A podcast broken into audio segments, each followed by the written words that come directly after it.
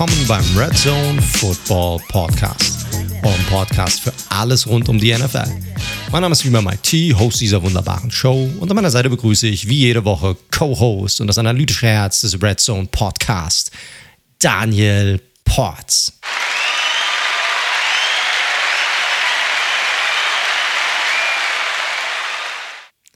Servus, Daniel. Schönen guten Abend. Schönen guten Abend wünsche ich dir. Wie geht's dir?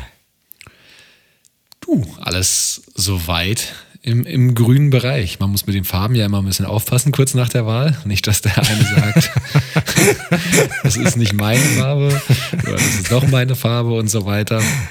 Nö, alles, alles gut. Die letzten Sonnenstrahlen genossen am Wochenende, nochmal schon ein bisschen draußen gewesen. Ach, und, ja. ja, the good life. Das ist nice. Ja, das hätte ich auch gerne gemacht. Bei mir wurden leider alle krank in der Familie. Jeder Einzelne. Ich war der Einzige, der verschont geblieben ist, glücklicherweise für mich. Irgendwas tun konnte ich dann aber trotzdem nicht, weil alle irgendwie verarztet oder behandelt oder getröstet oder einfach nur, ja, Nähe benötigt hatten dann übers Wochenende hinweg. Ich rede vor allem von meinen Kindern. Und, äh, Deine Frau braucht keine Nähe. meine Frau braucht meine Nähe nicht mehr, sucht sie nicht mehr. Na gut. So wie das halt ist nach morgen. Ihr seid jetzt verheiratet. Ein paar Jährchen sind das ja schon. Nein, so schlimm ist es natürlich nicht. Ähm, glücklicherweise. Aber ja, es war ein dann leider ein verregnetes Wochenende. Dann im Großen und Ganzen in der Schweiz war es gar nicht so nice. Und äh, ansonsten war es auch kein so geiles Wochenende. Beide meiner Sportteams haben voll abgelust, mal wieder. Also war tipptopp alles. Ja, ich muss immer nicht denken, wenn ich die Ergebnisse von Werder und von den Giants sehe. Das äh, lässt sich nicht vermeiden. Diese beiden Teams sind unweigerlich in meinem Kopf mit deinem Namen verbunden. Das ist so. Man kennt nicht so viele Werder-Fans. Ne? Vor allem bei uns in der Ecke gibt es nicht so viele. So im Rheingau, Frankfurt rum die Ecke gibt es nicht so viele. Ja, man, man stößt immer über, über den einen. Sagen wir mal so, ich kenne mehr Werder-Fans als Giants-Fans zumindest. naja, fast schon. Aber ansonsten habe ich das ähm, Wochenende trotzdem ganz geil nutzen können. Ich weiß, gamest du eigentlich? Shit, ich kenne dich seit 30 Jahren. Ich habe keine Ahnung, ob du, ob du überhaupt. Äh, klar, ich meine, früher, früher weiß ich noch am PC, Leute, da haben wir in unserer Jugend, frühen Jugend, ja, als wir noch keinen Alkohol getrunken haben, haben wir uns die Nächte mit, mit Anstoß um die Ohren gezogen. Also wirklich nächtelang, ja, in einem Koop-Modus. Das war, das war geil. Das hat noch, noch Bock gemacht. Aber zockst du Konsolen oder gar nicht? Ich müsste wirklich überlegen, wann ich das letzte Mal eine Konsole bedient habe. Und ich glaube, es war vor über einem Jahr bei einem Jungstrip, wo wir einen alten Nintendo 64 dabei hatten und auch Mario geil. Kart drauf gezockt haben. Auch geil, auch geil, ja. Die, die ganzen Nintendo haben wir auch eine Switch bei uns zu Hause, aber ich bin ja, ich bin ja so ein, ich bin ein kleiner Zocker. Das ist einfach so. In vielen Bereichen ist das so. Aber ich, ich zock auch extrem gerne, gerade noch, als ich habe ja, hab ja lange in den USA gelebt. Und äh, ich bin einer, ich bin so ein bisschen weißer Wahl hier, weil ich bin Xbox-Zocker. Also gar nicht so PlayStation. Und Deutschland ist ja PlayStation-Land. Und ich weiß noch damals, als ich aus den USA zurückkam, da war das dann so, ey, und äh, zockt ihr auch alle Xbox? Und alle haben mich so angeguckt wie so ein Auto, weil, äh, was, Xbox? Weil in den USA ist es ein bisschen anders, das ist so etwas gleichmäßiger verteilt. Und äh, ich habe mir eine ganz neue Xbox ergattern können. Und ich weiß nicht, ob du das weißt, die sind extrem schwer zu ergattern momentan. Genauso wie die Playstations, alles Mögliche. Falls ihr es da draußen nicht wisst, das hat alles zu tun mit diesen, es gibt keine Chips, weil es gibt keine Halbleiter. Und da wird selbst die Autoindustrie hat Probleme momentan, weil Chips einfach in allem mittlerweile verbaut sind. Und das ist extrem schwierig, die überhaupt irgendwie, ja, äh, zu bekommen und die werden dann, die, die es gibt, die werden dann auf Ebay oder hier in der Schweiz ist es Recado, werden die dann teilweise für 7, 8, 900, sogar teilweise 1000 äh, Euro angeboten. Und die kostet eigentlich, ich sag mal, nur in Anführungsstrichen äh, 4,99. und äh, ich suche schon seit, äh, die kam irgendwann letztes, Ende letzten Jahres raus und ich suche schon seit Ewigkeiten eine. Und äh, ich hatte, ja, weil ich ja zu Hause war und alle waren krank und ich hatte nicht so viel zu tun, habe ich mal wieder einfach so ein bisschen rumgeguckt. Mal bei so einem Preisvergleich bin ich gelandet, äh, wo du dann immer, wo dir immer angezeigt wird, ist die Ware vorhanden oder ist sie nicht vorhanden? So mit so, ne, mit so kleinen also roten Lämpchen, grünes Lämpchen. Und dann ähm, ist dann bei einem größeren, ich, das beim Mediamarkt ist dann halt einfach das Lämpchen auf einmal grün geworden, als ich auf der Seite war und bin draufgegangen. Die Seite war leer, die wurde noch gar nicht aufgebaut. Aber irgendwie haben sie diese Info bekommen. Da habe ich noch ein bisschen gewartet, bin trotzdem auf die Seite, dann nochmal fünf Minuten später. Und da war die Konsole tatsächlich vorhanden. Und dann habe ich sie gerade, genau, da habe ich gar nicht lange drüber nachgedacht, habe drauf gedrückt und habe dann die Konsole tatsächlich ergattern können. Und das Geile Nein. ist. Ja, ja. Und das Geile ist, zehn Minuten später war sie dann gar nicht mehr vorhanden. Also da waren sie schon wieder weg. Die fünf, fünf Stück, die sie hatten oder so, die waren dann alle wieder weg. Und nicht nur musste ich nicht irgendwie 700, 800 Ocken zahlen irgendwo auf irgendeiner Plattform und habe den, ich sag mal, vermeintlich normalen Preis gezahlt, äh, sondern, sondern ich habe sogar noch einen Ticken weniger bezahlt, äh, weil ich das Ganze über die Browser-Extension über myworld.com gemacht habe und nochmal einen äh, einprozentigen, das ist in dem Fall immerhin 5 Euro, Cashback erhalten habe. Also habe ich die sogar noch günstiger bekommen. Oha, jetzt musst du den Leuten natürlich mal ein bisschen erklären, was My World ist. Das Korrekt. ist ja nicht ganz zufällig das, gerade. Das ist nicht ganz zufällig gerade, Leute. Tatsächlich, ich meine, wir haben es schon seit Wochen eigentlich betont gehabt, ne, dass wir, wir machen ja so viel Werbung, unentgeltlich eigentlich. Und wir haben tatsächlich für uns einen ja, Partner äh, ergattern können, der uns jetzt die gesamte Saison über unterstützen wird. Und das ist tatsächlich myworld.com. Und wie ihr wisst, Daniel und ich sind beide ja sehr wählerisch, was das Ganze angeht, mit wem wir zusammenarbeiten. Zum einen aus arbeitstechnischen Gründen und zum anderen, was könnte überhaupt irgendwie zu uns passen. Und wollen sowas im Vorfeld natürlich austesten. Und da war ich echt, muss ich ganz ehrlich sagen, war ich echt äh, ziemlich ja, auch wenn es nur 5 Euro waren, war ich echt ziemlich happy, dass ich diese äh, fucking Xbox tatsächlich dann noch einen Ticken günstiger bekommen habe. Und das ist relativ easy. Gehst auf die Plattform, registrierst dich, ist komplett kostenlos und die haben irgendwie, keine Ahnung, Hunderttausende, 150.000 äh, Online-Shops direkt angebunden. Und dann hast du eine Browser-Extension oder lädst dir die App runter oder so und dann kannst du einfach über die Links, wenn du da draufklickst, gehst du in den Online-Shop und hast, wird dir sofort angezeigt, welchen Cashback es gibt und kannst da den einen oder anderen Prozentsatz zahlen, je nachdem, was du ausgibst und je nachdem, was sie dort für gerade für ein Programm haben auf dem jeweiligen Online-Shop, kann da ein kleines Sümmchen zusammenkommen. Feine Sache, feine Sache. Und wenn ihr nicht vorhabt, euch sowieso was irgendwie zu shoppen, ihr werdet auf jeden Fall sonntags, ich kenne euch da draußen doch, was zu essen bestellen bei Lieferando oder sonstiges, wenn ihr Football schaut. Und auch da funktioniert's. Also von daher, checkt das Ganze mal aus myworld.com und sichert euch einfach ein paar Rabatte. Supportet das Ganze, funktioniert auch mit The Zone und Co., wenn ihr da die deutsche Endzone schaut. Von daher gönnt euch das mal. Wir finden es cool, dass wir den Partner mit an Bord haben. Und ey, warum nicht ein bisschen Geld sparen, wenn man sowieso was einkaufen würde? Macht ja nur Sinn korrekt. Das habe ich mir dann nämlich auch gedacht, warum ich da nicht noch schon früher drauf gekommen bin. Oder äh, ist eigentlich eine relativ simple Sache. Ne? Also wenn du es halt eh machst, warum nicht einfach ein bisschen Kohle dabei sparen? Dabei sparen. Äh, und generell ist es so, da werden wir nochmal im Laufe der Saison, wenn wir gucken, da gibt es vielleicht nochmal das ein oder andere Gewinnspiel oder sowas, dass wir da mit myworld.com zusammen auch nochmal machen werden. Vielleicht ein bisschen NFL-Merch, den wir dann raushauen werden über die Saison hinweg. Also bleibt dran, äh, werden uns als Partner die Saison über begleiten sicherlich ein angenehmer Kompromiss. Da müssen wir nicht bei euch betteln gehen und gucken, ob ihr uns nicht ein bisschen irgendwie unterstützen könnt über was weiß ich für welche Plattformen, die es da draußen gibt.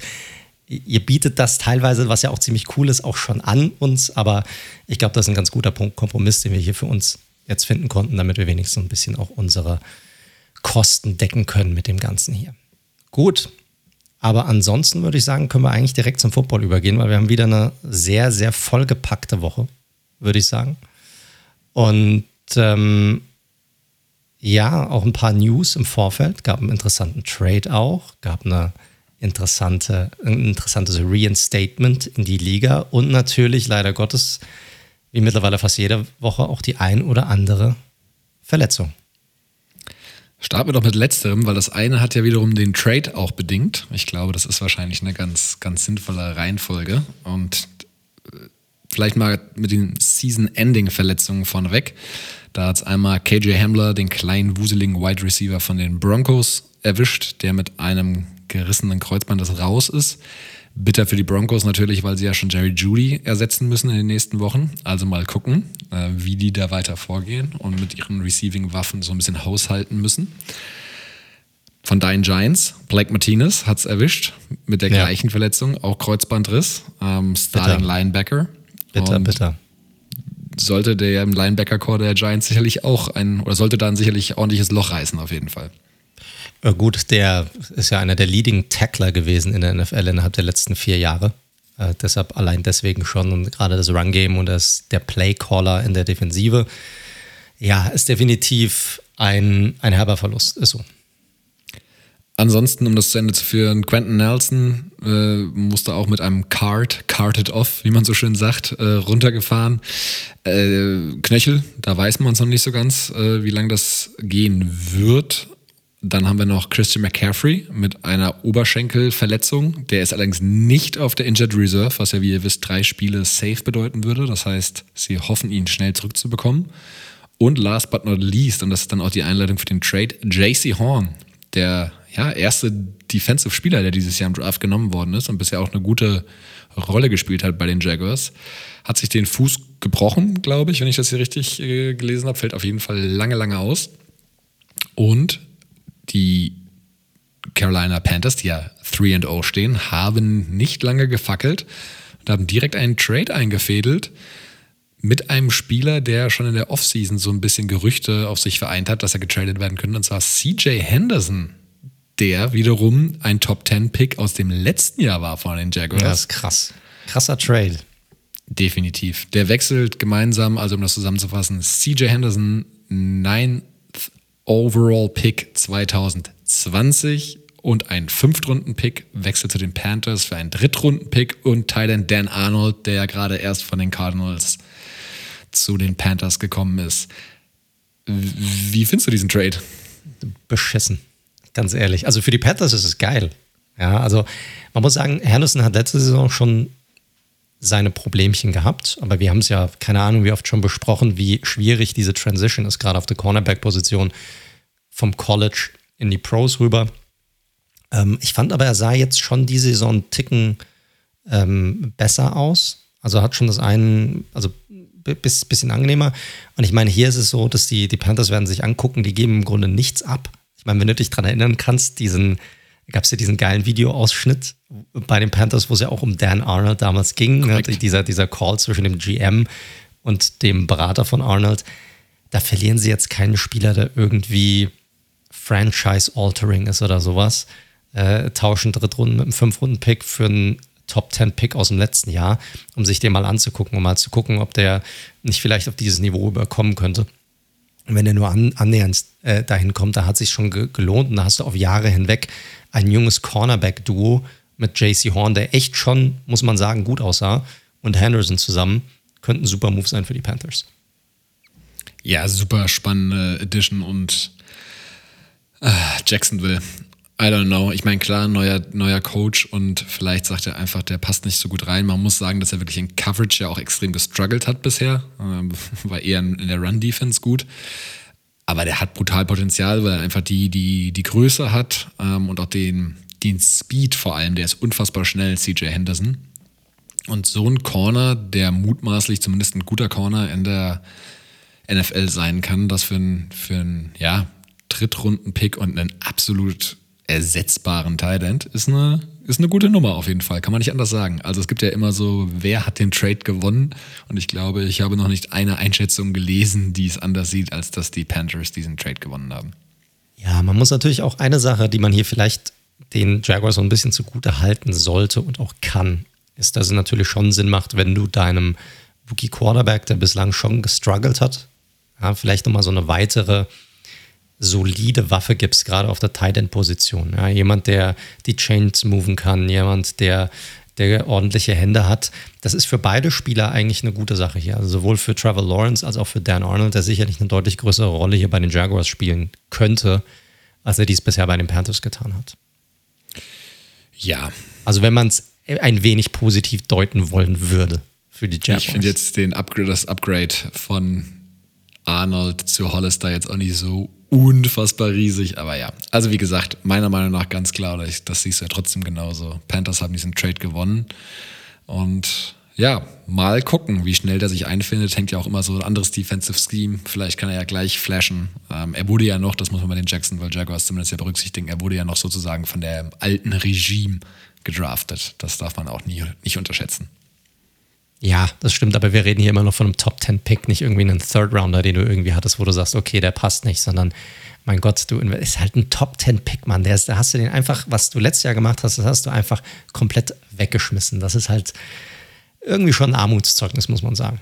Und da muss man noch letztlich zu sagen, hatte ich bei Twitter gesehen, ich glaube, seit 2013 von den Picks, und das waren ja meistens hohe bei den Jaguars, sind nur noch zwei auf dem Roster. Also logischerweise Trevor Lawrence aus diesem Jahr und Josh Allen von 2019. Also Den dürften sie allerdings behalten wollen. Ja, das ist aber dennoch eine sehr dünne Auslese bisher. Definitiv. Definitiv. Äh, ja, kommen wir. Sorry, ich war gerade ein wenig abgelenkt. Ich habe ja eine riesige Schnake, die hier bei mir durchs, durchs Zimmer, durchs Recording-Studio in Anführungszeichen schwirrt. Und ich kann Mücken ums Verderben nicht ausstehen. Und ich würde sie gerne einfach an die Wand klatschen gerade, aber sie ist mir jetzt wieder aus dem Blickfeld gewichen. Ja, da musst du wohl mal einen Insektenjäger-Podcast hören oder sowas, dass du das Problem gelöst bekommst. Aber lass uns mal weitermachen. Bestimmt. Genau, lass uns mal weitermachen. Es gab ja noch eine weitere Geschichte und zwar, jetzt war hier natürlich, wer, wer Sorry, ich habe alles durcheinander gebracht. Alles durcheinander, aber noch eine Meldung, bevor wir jetzt wirklich zu dem Recap der Spiele kommen. Josh Gordon zurück in der NFL bei ja, den Chiefs. Ja, krasse Sache. Wir hatten ja letzte Woche schon mal drüber, ich glaube, ganz kurz hatten wir es angeteasert, dass er ähm, ja mal wieder darum gebeten hat, dass es dieses Reinstatement gab und das gab es dann ja offiziell für ihn ich, ich weiß gar nicht mehr, das wievielte Reinstatement es jetzt für ihn ist in der NFL, aber eine Handvoll dürfte es jetzt mittlerweile schon sein, wo wir jetzt Definitiv. angekommen sind. Ja. Mal gucken, wie lange es diesmal hält. Ich, ich, weiß es nicht. Aber für die Chiefs sicherlich eine weitere Waffe, gerade eine sehr, sehr physische Waffe, wenn er, ja, wenn er noch was drauf hat. Weiß man ja nicht. Keine Ahnung, in welcher Verfassung er sich befindet gerade. Ja, die Story für die, die Josh Gordon, die die NFL vielleicht noch nicht so lange voll, verfolgen und nicht genau wissen, wer ist eigentlich Josh Gordon und wieso, worum geht's da überhaupt? Also Josh Gordon, ja, war mal tatsächlich ein Starspieler, muss man sagen, in der NFL. 2013 All-Pro, hatte damals knapp 1600 Yards und war auch eine coole Story, weil er, meine ich, undrafted tatsächlich sogar war, ähm, wie er in die NFL kam. Oder über den Supplemental Draft, glaube ich. Und krasse Geschichte, aber seitdem der Typ hat leider, leider Gottes seine ganze Karriere und wohl auch schon am College extreme Probleme mit ja, Drogen, Alkohol und so weiter. Hat auch irgendwann zugegeben, dass er eigentlich immer vollgedröhnt war, wenn er auf dem Platz gestanden hat. Und ist genau aus diesen Gründen auch immer wieder aus der NFL rausgeflogen. Dann hat er 2018 bei den Patriots nochmal eine sehr ordentliche Saison in der untergeordneten Rolle mit, glaube ich, 700 Yards abgelegt. Und seitdem travelt er halt so ein bisschen von Team zu Team, von den Seahawks über den Browns, äh, jetzt eben bei den Kansas City Chiefs. Ist ein großer physischer Receiver, der vor allem Speed hat, deswegen auch Flash Gordon genannt. Mhm. Und ja, ist natürlich eine absolute Wundertüte, ne? Also ist ein Low Risk, High Reward ähm, Ding für die Chiefs, die so einen Receiver-Typen, muss man ganz klar sagen, aktuell nicht auf dem Roster haben. Nee, Gordon ist eigentlich so ein prototypischer Number One wie du ihn dir eigentlich basteln wollen würdest. Ne? Der ist groß, irgendwie 6 foot 3 und hat irgendwie nochmal 210, 220 Pfund hat er auch noch auf die Waage, also ist ein physischer Receiver. Gute Hände, super Jump Ball, also 50-50 Balls gewinnt er echt äh, ziemlich oft. Du hast die, seine Geschwindigkeit schon angesprochen, er ist ein athletischer Freak einfach für, für jemanden seiner Größe. Und eigentlich der perfekte Typ. Und du hast recht, er wurde im Supplemental Draft damals von den Browns gedraftet, 2012, äh, zweite Runde. Supplemental Drafts gibt es außerhalb des Drafts, sind meistens dann im Sommer nochmal. Und äh, da sind dann ein paar Spieler, sind dafür dann meistens äh, eligible und man kann sich ein Team sozusagen aussuchen, einen ihrer Picks für das nächste Jahr sozusagen abzugeben. Und das ist wie so eine Art Bieterstreit. Also da ist dann ein Spieler wie Josh Gordon zum Beispiel und das eine Team sagt, ich bin bereit, einen Drittrunden-Pick abzugeben. Das andere Team sagt, ich bin bereit, einen Viertrunden-Pick abzugeben. Und ein Team sagt, ich bin bereit, einen Zweitrunden-Pick abzugeben. Und das Team, das am höchsten bietet und keiner, glaube ich, weiß wirklich, wie viel die anderen bieten, die kriegen dann irgendwie so den Zuschlag, glaube ich, dafür. Und die Browns haben damals den Zuschlag bekommen für einen Zweitrunden-Pick. Und vom Talent her war das damals sicherlich wert, aber er ist halt ein absoluter Headcase. Schon seine ganze Karriere über. Ja, Mal schauen, wie lange diese Ära anhält. Dem, dem Menschen gönnt man natürlich, dass er jetzt mal nüchtern äh, bleibt sozusagen und die Scheiße hinter sich gelassen hat. Aber wir werden es sehen. Mal gucken. Korrekt. Ganz genau. Ganz genau. Also wird interessant zu sehen sein. Ne? Chiefs brauchen ja jegliche Hilfe, sozusagen. Äh, kommen wir ja nachher noch dazu. Aber ähm, ja, ich glaube, das war es eigentlich mit den Nachrichten, oder? Verletzungen sind wir durchgegangen. Wir hatten Henderson Trade, Gordon zu den Chiefs. Ja.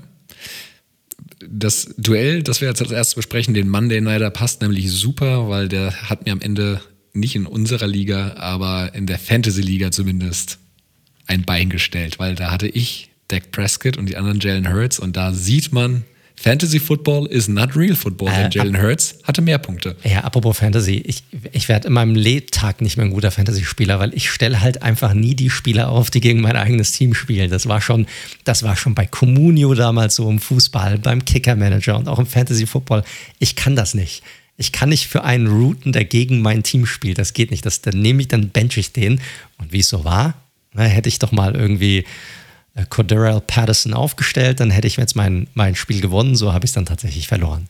So ist das dann halt manchmal. Es ist ziemlich dumm gelaufen. Aber bevor wir loslegen, Daniel, lass mich noch mal ganz kurz den Leuten sagen, ähm, ihr hört Red Zone, der Football Podcast. Ja, ihr findet uns auf allen gängigen Podcast-Plattformen, Spotify, Apple Podcasts, Google, Stitcher, App, äh, Podcast Addict, you name it. Kennt ihr alles, sind wir drauf. Leute, falls es euch gefällt, drückt den Abonnieren-Button, hinterlasst gerne eine Bewertung, das hilft uns auch nochmal Reichweite zu gewinnen.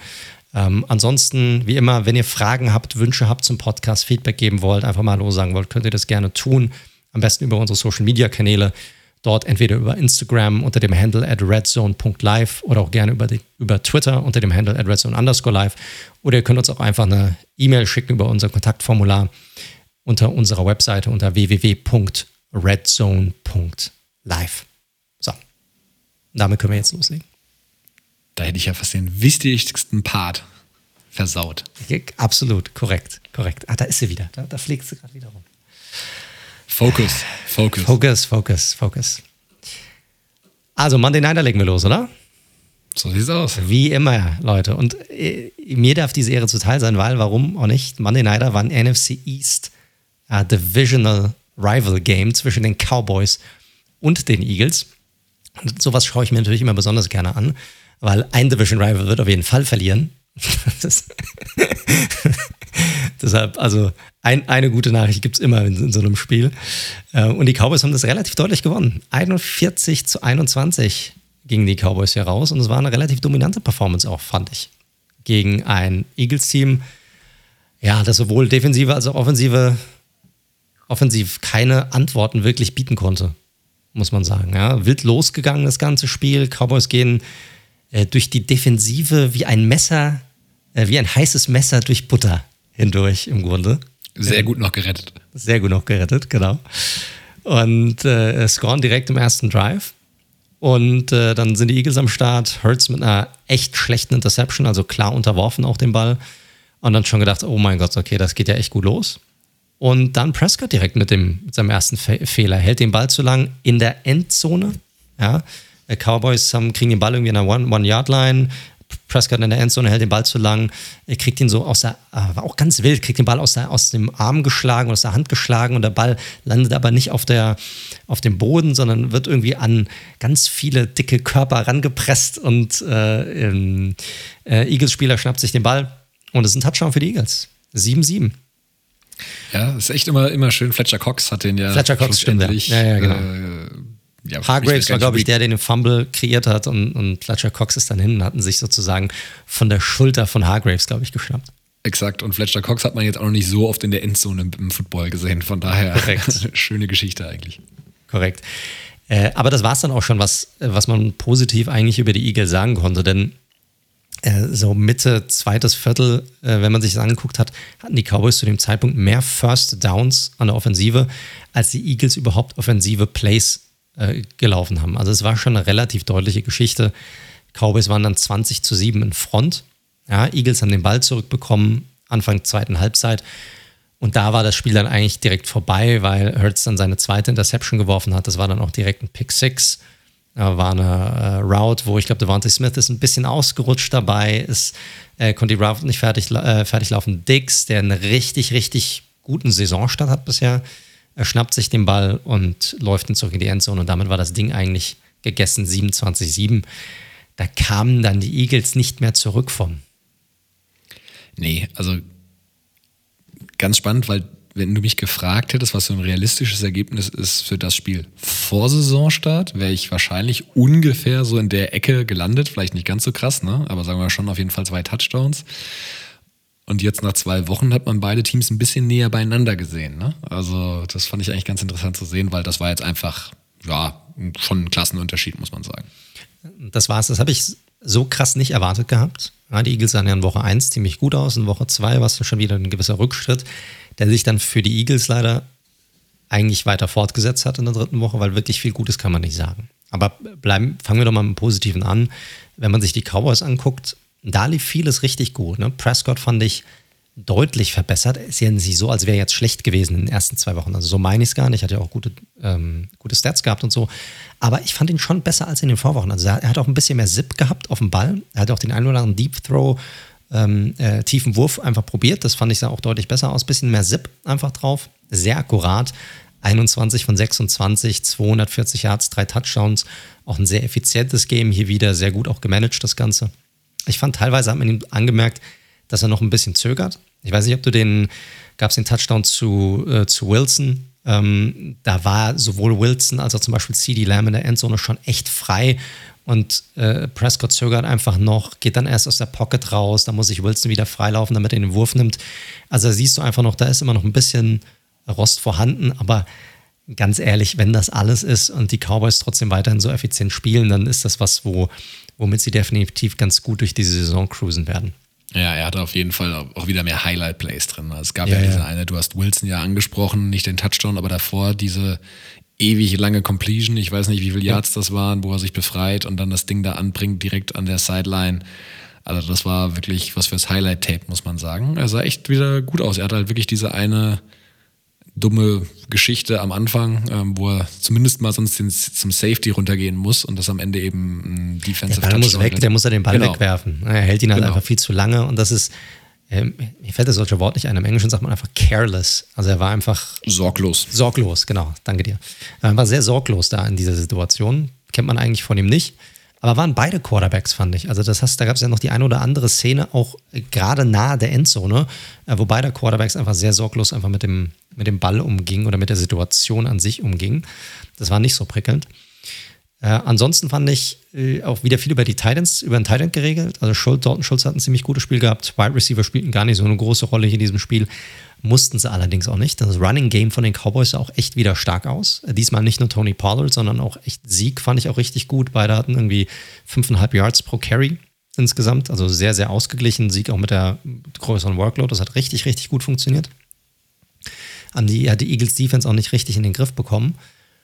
Und wenn wir schon bei der Defense sind, ja, die, die Cowboys, gerade die Defensive Line, hat der O-Line der Eagles einfach keine Chance gelassen. Ja, der O-Line musste ohne drei Starter auskommen bei den Eagles und das hat man auch echt angemerkt. Die hatten einfach, also äh, Hurts stand so oft unter Druck. Ja, Parsons hat ein super Spiel gemacht, wieder von der Edge heraus, wieder so als Allzweckwaffe. Ähm, der Rookie Odigizua auch mit, mit dem einen oder anderen Flash und einfach waren die Cowboys konstant im Backfield der Eagles. Das war richtig, richtig schwer hier für Jalen Hurts der aber trotzdem, trotz dieses Druckes, ich weiß nicht, wie du es gesehen hast, muss ich sagen, war es trotzdem keine wirklich gute Partie von ihm. Ja, also kann man ihm nicht wirklich freisprechen. Klar, wie gesagt, O-Line war ein Problem, aber ich fand, selbst wenn er Zeit hatte, dann blieb er nicht in der Pocket, sondern ist wieder viel zu schnell rausgegangen. Ich hatte das letzte Woche schon mal angesprochen. Ja, das hat er in der ersten Woche richtig gut gemacht, ist in dem Scheme geblieben, hat die Dump-Offs gemacht, war ganz konservativ eigentlich und das hat wirklich super geklappt letzte Woche schon wieder ein bisschen außerhalb, viel zu früh raus aus der Pocket, viel zu sehr probiert, selbst was zu kreieren. Das hat dann nicht so gut funktioniert. Und auch jetzt in diesem Spiel hat es einfach nicht so viel, nicht so gut funktioniert. Und so war es auch echt kein gutes Spiel. Ja, muss man sagen. Also du hattest natürlich gegen die Falcons einfach nicht diesen Druck, den er jetzt verspürt hat. Plus, du hast es angesprochen, ähm, natürlich dezimierte O-Line, die ja vorher deutlich besser aussah gegen die 49ers schon mehr Pass Rush. Und jetzt, also man muss ja sagen, die, die Defensive Front ist ja jetzt nicht eigentlich die Stärke der Cowboys, aber sie hat auf jeden Fall das Matchup gewonnen an der Line of Scrimmage. Ja, und genau wie du sagst, Hurts, das ist auch das, was ja meine Kritik beinhaltet hat in der, in der Offseason oder in der Preview. Super schnell er hat kein Gefühl, um sich in der Pocket zu bewegen, dann verlässt er sie lieber komplett und Ja. dann sucht er immer irgendwo die, die Anspielstation an der Sideline. Er hat ja noch zwei, drei ganz nette Completions zu meinem Leidwesen bei Fantasy gemacht, aber auch Ja, ganz bei ehrlich, selbst dieser letzte Touchdown da am Ende auf Craig Ward war es, glaube ich, also der kann halt genauso gut intercepted werden wieder. Also Ja, ge- absolut. Absolut bin ich voll Ich meine, das war scheißegal zu dem Zeitpunkt, muss man Genau. auch sagen, aber Genau. jo. Richtig, richtig. Und so, wenn du dir das Statsheet anguckst, das sieht okay aus. Ich meine, 25 von 39, 326 Yards immer noch. Klar, viel davon in Garbage Time, zwei Touchdowns dabei. Aber die beiden Ei- Interceptions, die waren einfach komplett unnötig. Die erste unterwirft er einfach total schlecht. Die zweite war auch komplett unnötig. Das muss halt einfach nicht sein. Und was halt schon, schon ein bisschen besorgniserregend ist, finde ich, bei ihm ist, wie du es gesagt hast, er verlässt die Pocket zu früh. Er fühlt sich da gar nicht richtig wohl. Und das ist ein Problem, weil Spiele vom Quarterback werden immer noch aus der Pocket heraus gewonnen. Es hilft natürlich, wenn du einen Quarterback hast, der auch außerhalb der Pocket kreieren kann, um das, um das Play generell zu verlängern, aber nur außerhalb der Pocket zu agieren. Das wird auf Dauer nicht funktionieren. So, und das ist halt einfach so eine Sache. Ähm, das war einfach ein großes Problem bei ihm. Und dann, es hat natürlich nicht geholfen, ne? die Eagles sagen halt so früh so weit zurück, äh, dass sie das Running Game eigentlich komplett aufgegeben haben. Die hatten insgesamt nur zwölf Carries. Allein neun davon waren halt von Hurts. Das heißt, nur drei andere Carries gingen überhaupt auf Running Backs. Und die waren gut. Äh, Miles Sanders hatte irgendwie ein paar 20 Yards mit zwei Carries oder so. Das hat gut funktioniert, aber halt, es gab halt nur insgesamt äh, drei für die Running Backs. Und bei der Defense, die konnte zwar schon Druck ausüben auf Prescott, der, wo man auch, wobei man auch sagen muss, wie gesagt, der fühlt, der, da ist auch noch nicht alles bei 100 Prozent, hält den Ball ein bisschen zu lange, ist auch nicht, noch nicht annähernd so mobil, wie er mal war. Die hatten vier Sacks und gerade Hargraves fand ich war auch echt stark. Aber die konnten das Running Game einfach nicht stoppen. Ne? Also die konnten das Running Game nicht stoppen, dann konnten die Cowboys natürlich sehr effizient auch werfen, das konnten sie dann nicht, dann gar nicht stoppen. Penalties ohne Ende, 13 Stück insgesamt. Und so gewinnst du halt kein Spiel in der NFL. Nee, wie gesagt, also wir widmen dem, weil es natürlich das letzte und das aktuellste Spiel ist, natürlich immer viel Raum, aber die Story des Spiels ist natürlich relativ schnell erzählt, weil es war jetzt kein, kein Hardbeater oder irgendwas, sondern es Nö. war einfach eine dominante Performance eines besseren Teams gegen ein vermutlich maximal durchschnittliches Team. Äh, Korrekt. Und ich glaube, es hat auch so ein bisschen die, mh, den Anspruch der Cowboys in dieser Division zumindest nicht nur untermauert, sondern ich glaube, es hat auch relativ klar aufgezeigt, wer momentan auch das beste Team in dieser Division ist. Und die Cowboys sind jetzt kein Überteam. Ja, und das zeigt auch wieder, wo die Division sich eigentlich momentan hinbewegt. Ich meine, jeder kennt die Ergebnisse. Klar, wir gehen jetzt nochmal drüber. Ich glaube, es ist ja nicht zu viel gesagt, wenn wir Cowboys, das, wenn wir sagen, Cowboys sind halt das einzige Team momentan mit einem positiven Rekord in dieser Division. Alle anderen Teams haben einen negativen Rekord. Ja, und ich glaube, momentan befinden sich die Cowboys, wenn nichts Großartiges, Überraschendes passiert, definitiv in der Situation, wo sie eigentlich diese Division relativ einfach nach Hause bringen sollten. Gut möglich hilft natürlich, dass bei dem meiner Meinung nach vor der Saison größten Rival der Quarterback sich früh verletzt hat, der Starting Quarterback. Aber ja, im Moment, aber wir wollen jetzt noch nicht overreacten. Nach Woche drei sieht es aber aus, dass das für die Cowboys Richtig. relativ gut laufen könnte. Richtig. Gut, und bei den Eagles, ich finde das jetzt 1 und 2, dass es ein Up and Down hier werden würde, vielleicht sogar mehr Down hier, das hatten wir eigentlich vor der Saison auch schon besprochen gehabt. Sie haben natürlich sehr, sehr viele Erwartungen geweckt durch das erste Spiel. Gerade Jalen Hurts hat extrem hohe Erwartungen geweckt nach dem ersten Spiel. Diese Erwartungen oder den, diesen Erwartungen konnte er bisher in Spiel 2 und vor allem jetzt auch in Spiel 3 nicht wirklich gerecht werden, sondern er, fällt, er verfällt halt in alte Muster zurück. Und das müssen halt die Eagles schnellstmöglich unterbinden, wenn sie irgendwie noch eine Chance haben wollen, in dieser Division ein Wörtchen mitzureden. So ist es. Genau. Nächste Spiele der beiden Teams: äh, Panthers und Chiefs. Also werden interessante Duelle hier auf jeden Fall. Und ja, wird sich zeigen, wie dann die Teams nach der Woche dann stehen. Kommen wir dann nachher noch zu unserem Tippspiel. Gut. Gut. Sind wir eigentlich durch, oder? Oder hast du noch irgendwas hinzuzufügen? Nee, da habe ich nichts mehr hinzuzufügen. Gut, dann können wir ja zu einem deutlich interessanteren Spiel kommen, vom Spielverlauf zumindest. Ähm, und zwar nächstes Spiel bei uns auf der Liste ist das Spiel zwischen den San Francisco 49ers und den Green Bay Packers, dass die Packers in allerletzter Sekunde doch noch gewinnen konnten. Ja, es setzt sich so ein bisschen fort. Das war ja das Sunday Night Game, also auch Primetime. Und diese ganzen Primetime-Spiele, oder die meisten zumindest, ich, äh, ich glaube fünf von acht oder so habe ich gelesen, äh, sind tatsächlich jetzt äh, neun müssten es ja schon gewesen sein, wenn ich keinen Denkfehler habe, sind, glaube ich, wirklich in der letzten Sekunde entschieden worden. Also Thursday Nighter, Sunday Nighter und Monday Nighter. Also es bleibt spannend. Und wenn wir in das Spiel so ein bisschen reinschauen, dann kann man so ein bisschen festhalten, jetzt nach der dritten Woche so Green Bay und eben Rogers und Adams starten jetzt so ein bisschen mit Verzögerung zu ihrem Last Dance, zu ihrem letzten gemeinsamen Tanz, den sie da loslegen wollen. Wenn man aufs Spiel schaut, fand ich die Packers eigentlich sehr dominant, muss man sagen. Sie haben auch gerade dem Run-Game der 49ers, was vor, der, vor dem Game ja viele so ein bisschen gesagt haben, hm, können sie das stoppen? Haben sie überhaupt nicht zur Entfaltung kommen lassen. Fairerweise muss man natürlich sagen, bei den 49ers ist ja dann auch noch Elijah Mitchell ausgefallen und Hasty ist ausgefallen, sodass sie dann mittlerweile bei eben dem Draftpick Trace Sermon, der ja auch einen Touchdown hatte, angekommen sind.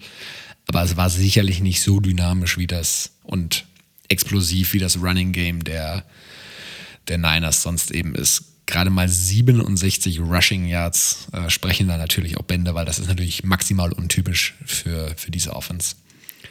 Ähm, Spiel wog so ein bisschen hin und her und am Ende muss man sagen, hätten es eigentlich beide gewinnen können. Die Packers hätten nämlich auch schon früher die Einladung von Garoppolo annehmen müssen, meiner Meinung nach, sind dann aber halt, wo er eigentlich einen tiefen, tiefen Sack kassiert. Aber leider Gottes äh, nur ein Field Goal geschossen. Niners mit einer guten Reaktion und dem Touchdown, aber auch kein gutes Clock Management, weil als sie den Touchdown gemacht haben, hatten sie noch zwölf Sekunden auf der Uhr die hätten sie mal auch ein bisschen besser ausspielen können, weil diese zwölf Sekunden in Anführungszeichen on top hatte nämlich der gute Aaron Rodgers und somit hat er genug Zeit in dem Duo, in dem Tandem mit Davante Adams nochmal einen finalen Drive hinzulegen. Zwei spektakuläre Completions, gerade die eine war wirklich huh, on the money. Also der darf nicht einen Millimeter weiter oder einen Zentimeter weiter tiefer kommen, der Ball, sondern Richtig, genau da ja. muss er hin. Und das macht so das Besondere in diesem Tandem eben aus. Aber fandest du es nicht auch komplett unnötig? Also komplett? Also ich habe ich hab das Spiel geguckt und ich muss dir ganz ehrlich sagen, ich habe nicht gerafft, warum die Packers überhaupt in dieser Situation sind, dieses Spiel noch zu verlieren. Oder nah dran war, dieses Spiel zu, zu verlieren. Ich hatte das ganze Spiel über, habe ich mir gedacht, das kann doch nicht sein, dass die Niners hier überhaupt noch zurückkommen. Also ich, ich habe hier keine, habe ja keine Karten im Spiel oder sowas, aber es ist halt einfach, ich fand die ich fand die Packers eigentlich die ganze Zeit über komplett besser, das gesamte Spiel über. Und irgendwie haben sie es trotzdem irgendwie vergeigt. Einfach komplett vergeigt. Du hast davor gesessen und hast dir gedacht, hm, okay, die Niners gewinnen dieses Ding. Krass. Ich, der Spielverlauf gibt es nicht her, aber ja, okay, einfach weggeschmissen, dieses Spiel. Ja, definitiv. Sie hätten halt den, den Dagger sozusagen setzen können. Ähm, mit dieser Einladung von Jimmy G haben sie nicht gemacht und dann halt defensiv ein bisschen zu cute gewesen. Und dann wurden sie am Ende bestraft. Muss man auch sagen, war ja dann ein schöner Drive, den Garoppolo da hingelegt hat. Man will ihn ja jetzt nicht nur kritisieren. Und dann braucht es halt wieder diese Magic am Ende, weil dass man mit 30 Sekunden nochmal in Field Goal Nähe kommt, ist jetzt auch kein Standard. Ne? Also das funktioniert jetzt auch nicht jedes Mal, wie man ja bei den Chiefs später noch gesehen hat. Das ist so, da hast du recht. Ja, das stimmt. Obwohl, wie fandst du Garoppolo? Also ich muss sagen, ich fand ihn jetzt auch wiederum nicht so prickelnd. Das ist jetzt nicht so, als hat er jetzt irgendwie sich mega den mega Fehler geleistet, aber auch die Würfe waren wieder nicht wirklich akkurat. Das Spiel über den einen Touchdown haben sie eigentlich nur bekommen, weil sie den Quarterback gewechselt haben zu dem richtigen Zeitpunkt. Ähm, ah, ist immer noch so eine, es ist schwierig für mich, das so richtig einzuschätzen. Also den Quarterback gewechselt für das Play, muss man sagen. Trey Lance hat wirklich ja. noch, noch, nicht mal eine Handvoll Snaps gespielt. Bevor ja, logisch. Aber, aber glaubst du, die hätten in dem, die, die, die hatten es ja schon ein paar Mal versucht gehabt und kamen ja nicht rein. Glaubst du, sie hätten es ohne diesen Wechsel, hätten sie da noch einen Touchdown hinbekommen? Weil das sah, so sah das nicht aus. Nö, sicher nicht, aber das ist ja genau sowas, was den mobiler Quarterback eben gibt und deswegen kann man ihn ja auch mal unabhängig jetzt von der Quarterback-Diskussion, siehe Taysom Hill halt mal einsetzen ähm, für gewisse Plays. Aber um deine Frage zu beantworten, ja, Jimmy G wird jetzt kein Star-Quarterback mehr in dieser Liga, ne? Also dieser Fumble war ein Rookie-Mistake, der eigentlich teurer hätte werden müssen. Ähm, da muss er einfach den Ball weg, wegbekommen vorher. Dazu eben noch die Interception, die Jair Alexander abgefangen hat. Macht Alexander auch ein gutes Play, aber nichtsdestotrotz. Also ähm, geile Interception. Ja, das war ein guter Wurf. Da, da, würde ich ihm noch nicht mal einen Fehler geben, Garoppolo, weil der Wurf war gut, der war auch perfekt, der war über den Cornerback äh, hinüber eigentlich direkt. Über den einen. ja, ja den, über den einen, genau wäre eigentlich, ich glaube, Kittel war es, den, den er da geschickt hat. Ne? Ja, ich glaube. Den auch. hätte er, glaube ich, auch perfekt gefangen. Das wäre ein super Wurf gewesen. Aber Alexander macht halt das Mega-Play. Also ganz ehrlich, wie er Kittel da abläuft und sozusagen von, ja, er umläuft oder unterläuft diese Interception eigentlich. Das war richtig, richtig gut gemacht. Nö, die, die, die kreide ich ihm jetzt auch nicht an. Also da gab es an diesem Spieltag sicherlich ein paar schlimmere.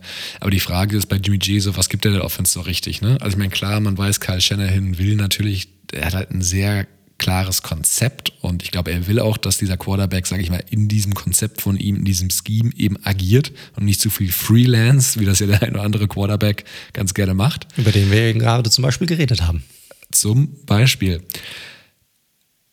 Und Jimmy G hatte, der hat halt schon diese einzelnen Pässe, die schon gut sind. Ne? Also er war, ich fand ihn jetzt im Passing-Game jetzt nicht, nicht wenig akkurat oder sowas. Zum Beispiel auch der, der Touchdown-Pass auf Juszczyk, der war schon gut.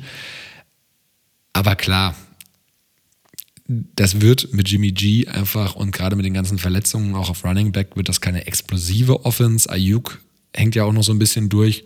Und das Problem ist einfach das Gesamtkonstrukt dieses ganze Team war ja so aufgebaut, du hast eine Elite-Defense mit Playmakern, vor allem in der Front, aber letztes Jahr auch in der Secondary mit, mit, mit Sherman und eben Verrett.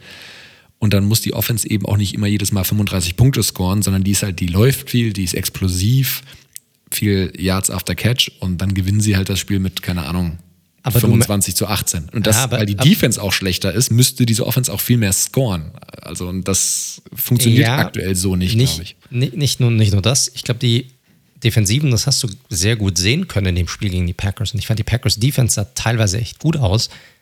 Die respektieren den Deep Ball nicht bei den Niners. Also nicht mehr. Das heißt, die stellen die Box komplett zu. Und das macht es natürlich mega schwierig für das Running Game, weil du hattest ja schon gesagt, sehr untypisch diese wenigen Yards, die die 49ers hatten, weil sie über diese Running Game eigentlich kommen, über, über diese kurzen Pässe. Aber das hat diese Defense eigentlich über den Großteil des Spiels zumindest äh, relativ gut unterbinden können.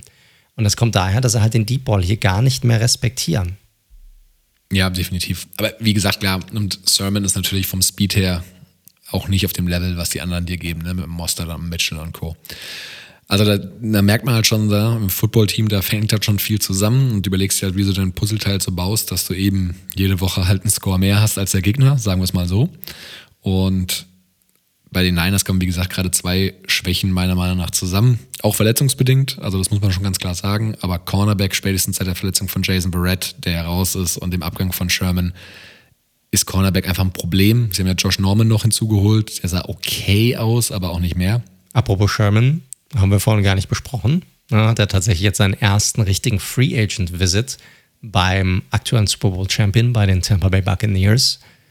Und äh, angeblich sind sehr, sehr viele, in Anführungszeichen, Contender daran interessiert, mit ihm mal zu sprechen oder ihn mal reinzubekommen. Und die Bucks sind jetzt die ersten, die ihn reinbekommen. Es könnte sein, dass er tatsächlich bei Tampa Bay nochmal landet jetzt. Ja, die könnten ihn auch gut gebrauchen. Also von daher, Richtig. da kommen wir später noch zu.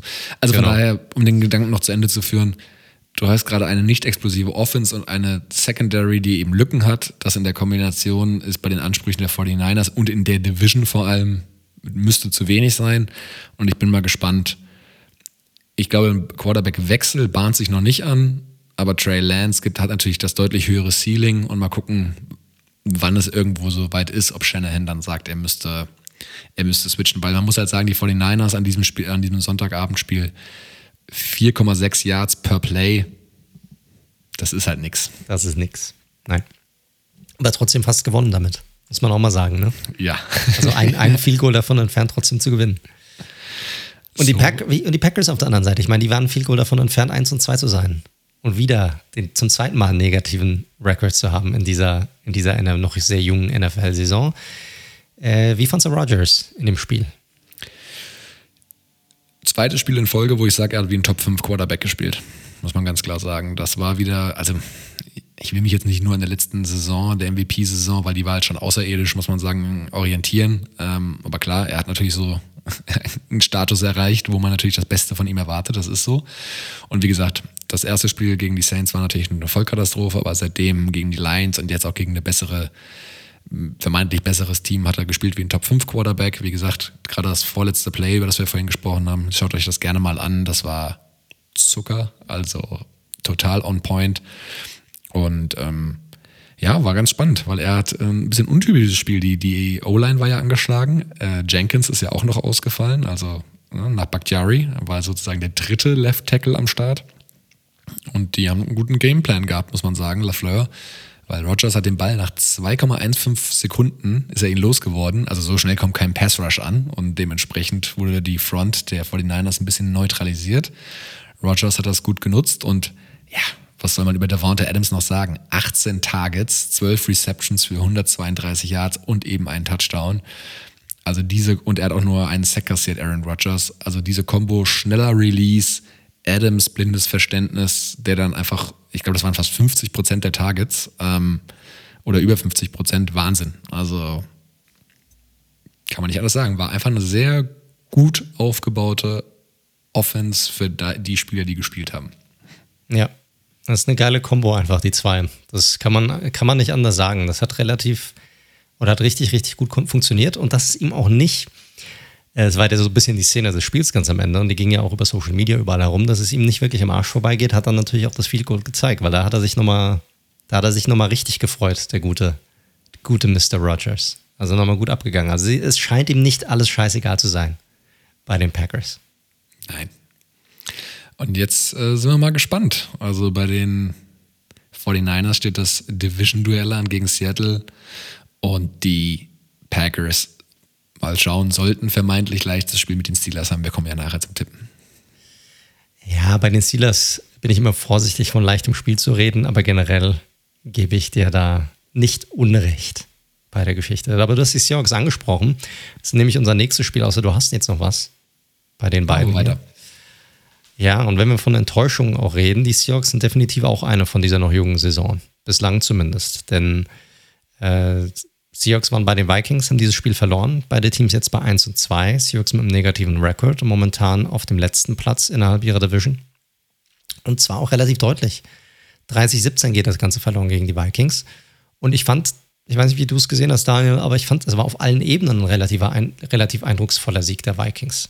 Ja, also lief eigentlich, eigentlich lief vieles richtig für Seattle. Gerade zu Beginn des Spiels, man ging 17 und äh, 17-7 war man in der ersten Halbzeit noch in Führung sah noch ganz okay aus. Man hatte diesen langen Run vom Carson, ich glaube über 30 Yards oder so für den Touchdown. Ähm, und äh, dann stand es 17-14, die Vikings verkürzen. Da hat man die erste gute Möglichkeit in der Nähe der Vikings Red Zone, ließ man dann aus, verschoss dann auch noch das Field Goal. Und ab dem Zeitpunkt lief eigentlich nur noch alles für die Vikings. Ja, die gingen dann mit 21-17 in die Pause. Und in der zweiten Halbzeit lief dann eigentlich gar nichts mehr zusammen nur noch 81 Yards Total Offense der, äh, der Seahawks in der zweiten Halbzeit. Äh, davon waren 40 alleine nur bei einem, äh, in, in, in einem kurzen Drive, Ende des Spiels, Garbage Time. Also da war die, die Vikings Defense hat richtig nochmal hochgeschaltet dann in dem Spiel. Und zwar sowohl im Coverage als auch im Druck und haben so in Kombination mit einem richtig guten Kirk Cousins, komme ich gleich noch dazu, einem richtig guten Alexander Matheson, der den verletzten äh, Dalvin Cook ersetzte. Und wo man auch nie weiß, wer von den beiden spielt, wenn man nicht genau hinguckt auf die Rückennummer. Korrekt, exakt, exakt. Beide mit den langen Dreads, also ist einfach, ja, das, das ist tatsächlich so. Und die sahen richtig gut aus. Also es ist echt, ah, ich finde das momentan, klar, wir sind immer noch am Anfang der Saison, das ist halt einfach so, aber ich finde die Teams teilweise immer noch echt schwierig zu bewerten. Und für mich sind sowohl die Seahawks so ein Team, als auch die Vikings so ein Team, weil mit 1 und 2, beide haben schon echt gut gespielt, hm, beide auch nicht so prickelnd schon. Also es, es ist schwierig momentan wirklich zu sagen, wo diese Teams oder welchem Niveau oder welchem Level diese Teams momentan stehen. Ja, gebe ich dir vollkommen recht. Wir gehen ja gleich mal äh, noch auf die allgemeinen Takeaways dazu hin, aber ich habe das Spiel genauso gesehen du hast am Anfang gesagt, oh, okay, die Seahawks wieder und Metcalf mehr involviert und weniger Tyler Lockett und, und Carson sah nicht verkehrt aus. Aber dann war es halt wirklich puff, weggeblasen irgendwie und dann war das Spiel ab dem dritten Viertel irgendwie auch spätestens so, dass du nicht das Gefühl hattest, also ja klar, bei Russell Wilson und den Receivern hast du irgendwie immer so ein Restbauchgefühl, es könnte doch noch mal ein Big Play passieren. Aber jetzt losgelöst davon waren die Vikings einfach das klar bessere Football-Team. Ja, definitiv. auch vollkommen in Ordnung, dass sie das mit fast zwei Touchdowns Abstand gewonnen haben. Ja, und ich finde, die Seahawks haben so ein bisschen das gezeigt, was sie letzte Saison auch teilweise gezeigt haben in Spielen, die sie hergegeben haben. Ne? Viel Druck auf Wilson. Wilson hat auf einmal wieder Probleme, hat Probleme Leute tief zu finden, kriegt den Deep Ball nicht hin, muss den Ball wegwerfen, muss den Ball loswerden oder kassiert den Sack. Und viel davon hattest du halt auch in der zweiten Halbzeit und das macht den Seahawks weiterhin echt Probleme. Das ist einfach so. Und das gegen eine ja nicht gerade Elite Secondary, ne, muss man sagen. Korrekt, die aber echt gut aussah. Das hat natürlich sicherlich, der, der wirklich gute Pass Rush dann in der zweiten Halbzeit hat sicherlich dazu beigetragen, dass, die, dass das Coverage deutlich besser war, aber die, das Coverage war auch deutlich besser insgesamt in der zweiten Hälfte, muss man sagen. Aber äh, wenn wir kurz bei den Vikings sind, ich hatte Cousins vorhin kurz angesprochen, nicht nur ein geiles Spiel in diesem Spiel, der Typ hat einen richtig geilen Saisonstart, Leute. Acht Touchdowns bisher, keine Interception und über 70% Completion Rate. Kirk Cousins. Also schon krass. Die Vikings würden sich sicherlich wünschen, dass sie da mehr als einen Sieg damit bisher davon äh, äh getragen hätten. Ähm, aber ich glaube, einen besseren Saisonstart als Quarterback einzeln betrachtet kann es eigentlich kaum geben. Nein, und auch das von uns viel zitierte QBR, Kirk Cousins. Wir kommen ja nachher noch zu dem, zu dem Hype-Team, den LA Rams. Kirk Cousins, zweitbester Quarterback nach, den, nach diesem Rating, nach den ersten drei Spieltagen. Also, How you like that? Tja, was soll man sagen? Kirk Cousins. Korrekt. Äh, Cook, haben wir schon gesagt, wurde super ersetzt. Matterson hat am Ende knapp 112 Yards gehabt bei 26 Carries. Und nicht nur das, sondern hat auch im Receiving Game gut mitgeholfen, hatte sechs Receptions für fast 60 Yards. Auch die Receiver waren wieder gut, da muss man eigentlich kaum noch drüber reden. Das ist eigentlich fast, das zieht sich durch jede Woche hindurch bisher bei den Vikings. Ne? Diesmal ein bisschen mehr underneath, haben auch viel selbst kreiert. Äh, Jefferson, Thielen, beide mit einem guten Spiel. Auf der anderen Seite, du hattest es vorhin angesprochen, Lockett war diesmal nicht so sehr involviert, hat zwar alle seine vier Targets auch gefangen, aber diesmal hat Metcalf den ja, den größeren Bulk sozusagen äh, bekommen. Er hatte sechs Receptions für knapp über 100 Yards, ein Touchdown auch. Und ließ den guten Patrick Peterson, über den du ja schon dich relativ kritisch geäußert hast, auch in den letzten Wochen, auch schon Ende letzte Saison, das ein oder andere Mal schon richtig alt aussehen. Ja, die, der wird kein Pro Bowler mehr, wage ich mal zu prognostizieren, der gute Patrick. Ne, ich glaube, einen 10 Millionen Dollar Vertrag kriegt er auch nicht mehr, selbst wenn es für ein Jahr ist. Also das ist, da soll er, das soll er noch genießen dieses Jahr. Ich glaube, so einen Vertrag kriegt er nicht nochmal. Ähm, Running Game war in der ersten Halbzeit ja noch ein okay, kam aber dann nach der Halbzeit, da kam eigentlich gar nicht mehr viel. Ja, und der lange Touchdown-Round schönt die Statistik hier auch so ein bisschen, muss ich sagen. Wilson generell eigentlich mit einem ordentlichen, ordentlichen bis guten Spiel, muss man eigentlich sagen. Ne? 23 von 32 an Mann gebracht, fast 300 Yards, ein Touchdown ja, unter Druck ist er halt irgendwie ein anderer QB, finde ich. Ja, wie gesagt, er musste viel wegwerfen in der zweiten Halbzeit, weil der Druck zu gut war, Coverage auch deutlich besser war. Aber irgendwie, hey, wenn du Druck, wenn du Wilson unter Druck setzen kannst, dann ist das, dann wird es für die Seahawks immer schwierig. Ja, ist für mich eine Ge Gesamtgemengelage, gerade so ein bisschen bei den Seahawks nach, ja, drei Spielen, aber jetzt haben wir ja zumindest schon mal so eine kleine, kleine Sample Size, auf die wir irgendwie uns beziehen können das war jetzt ein Spiel, wo die Offense nicht geklickt hat. Das fand ich in den ersten beiden Spielen sicherlich anders. Ähm, klar, Wilson, wenn die Offense 17 Punkte macht, dann ist das einfach zu wenig. Ich fand Wilson auch gegen Druck in diesem Spiel auch nicht gut. Problem ist aber auch für mich ein bisschen mehr die Defense, weil das, was du in der ersten Woche noch gelobt hast, sage ich mal, die Front, die da so in der Rotation, sage ich mal, Druck kreieren konnte, das war halt jetzt letzte Woche schon deutlich weniger und jetzt noch mal weniger. Und diese Defense, sagen wir mal so, auch Front als auch Secondary bleibt mir etwas suspekt, sagen wir mal so. Ne? Also ja gut, die, die, die, teuersten Spieler spielen auf Nicht-Premium-Positionen ähm, und das wird auch dieses Jahr kein, das wird nicht mal eine mittelmäßige Defense, glaube ich. Ja, gut. Auch, hier wieder schön übertriebener Take nach drei Spieltagen. Ähm, aber du hast, du hast natürlich schon einen Punkt. Ne? Also so gut sie auch aussahen in der ersten Woche, so schlecht sahen sie jetzt in diesem Spiel aus. Und die Secondary ist einfach nicht gut genug, um, einen, um eine Defensive Line, die wenig Druck kreiert, irgendwie zu kompensieren. Das funktioniert bei den Seahawks nicht. Die brauchen eine starke D-Line, die brauchen einen guten Pass-Rush, damit die Secondary wenigstens einigermaßen gut aussehen kann, weil wenn nicht, dann ist die eine Katastrophe. So. Und das ist natürlich hier so ein bisschen das Problem. Ja, genau. Also wie gesagt, ich finde sie ja nicht verheerend, die Defense. Ich könnte mir nur noch vorstellen, dass sie schlechter als Platz 16, sage ich mal, abschließt, was, sagen wir mal, Points allowed angeht.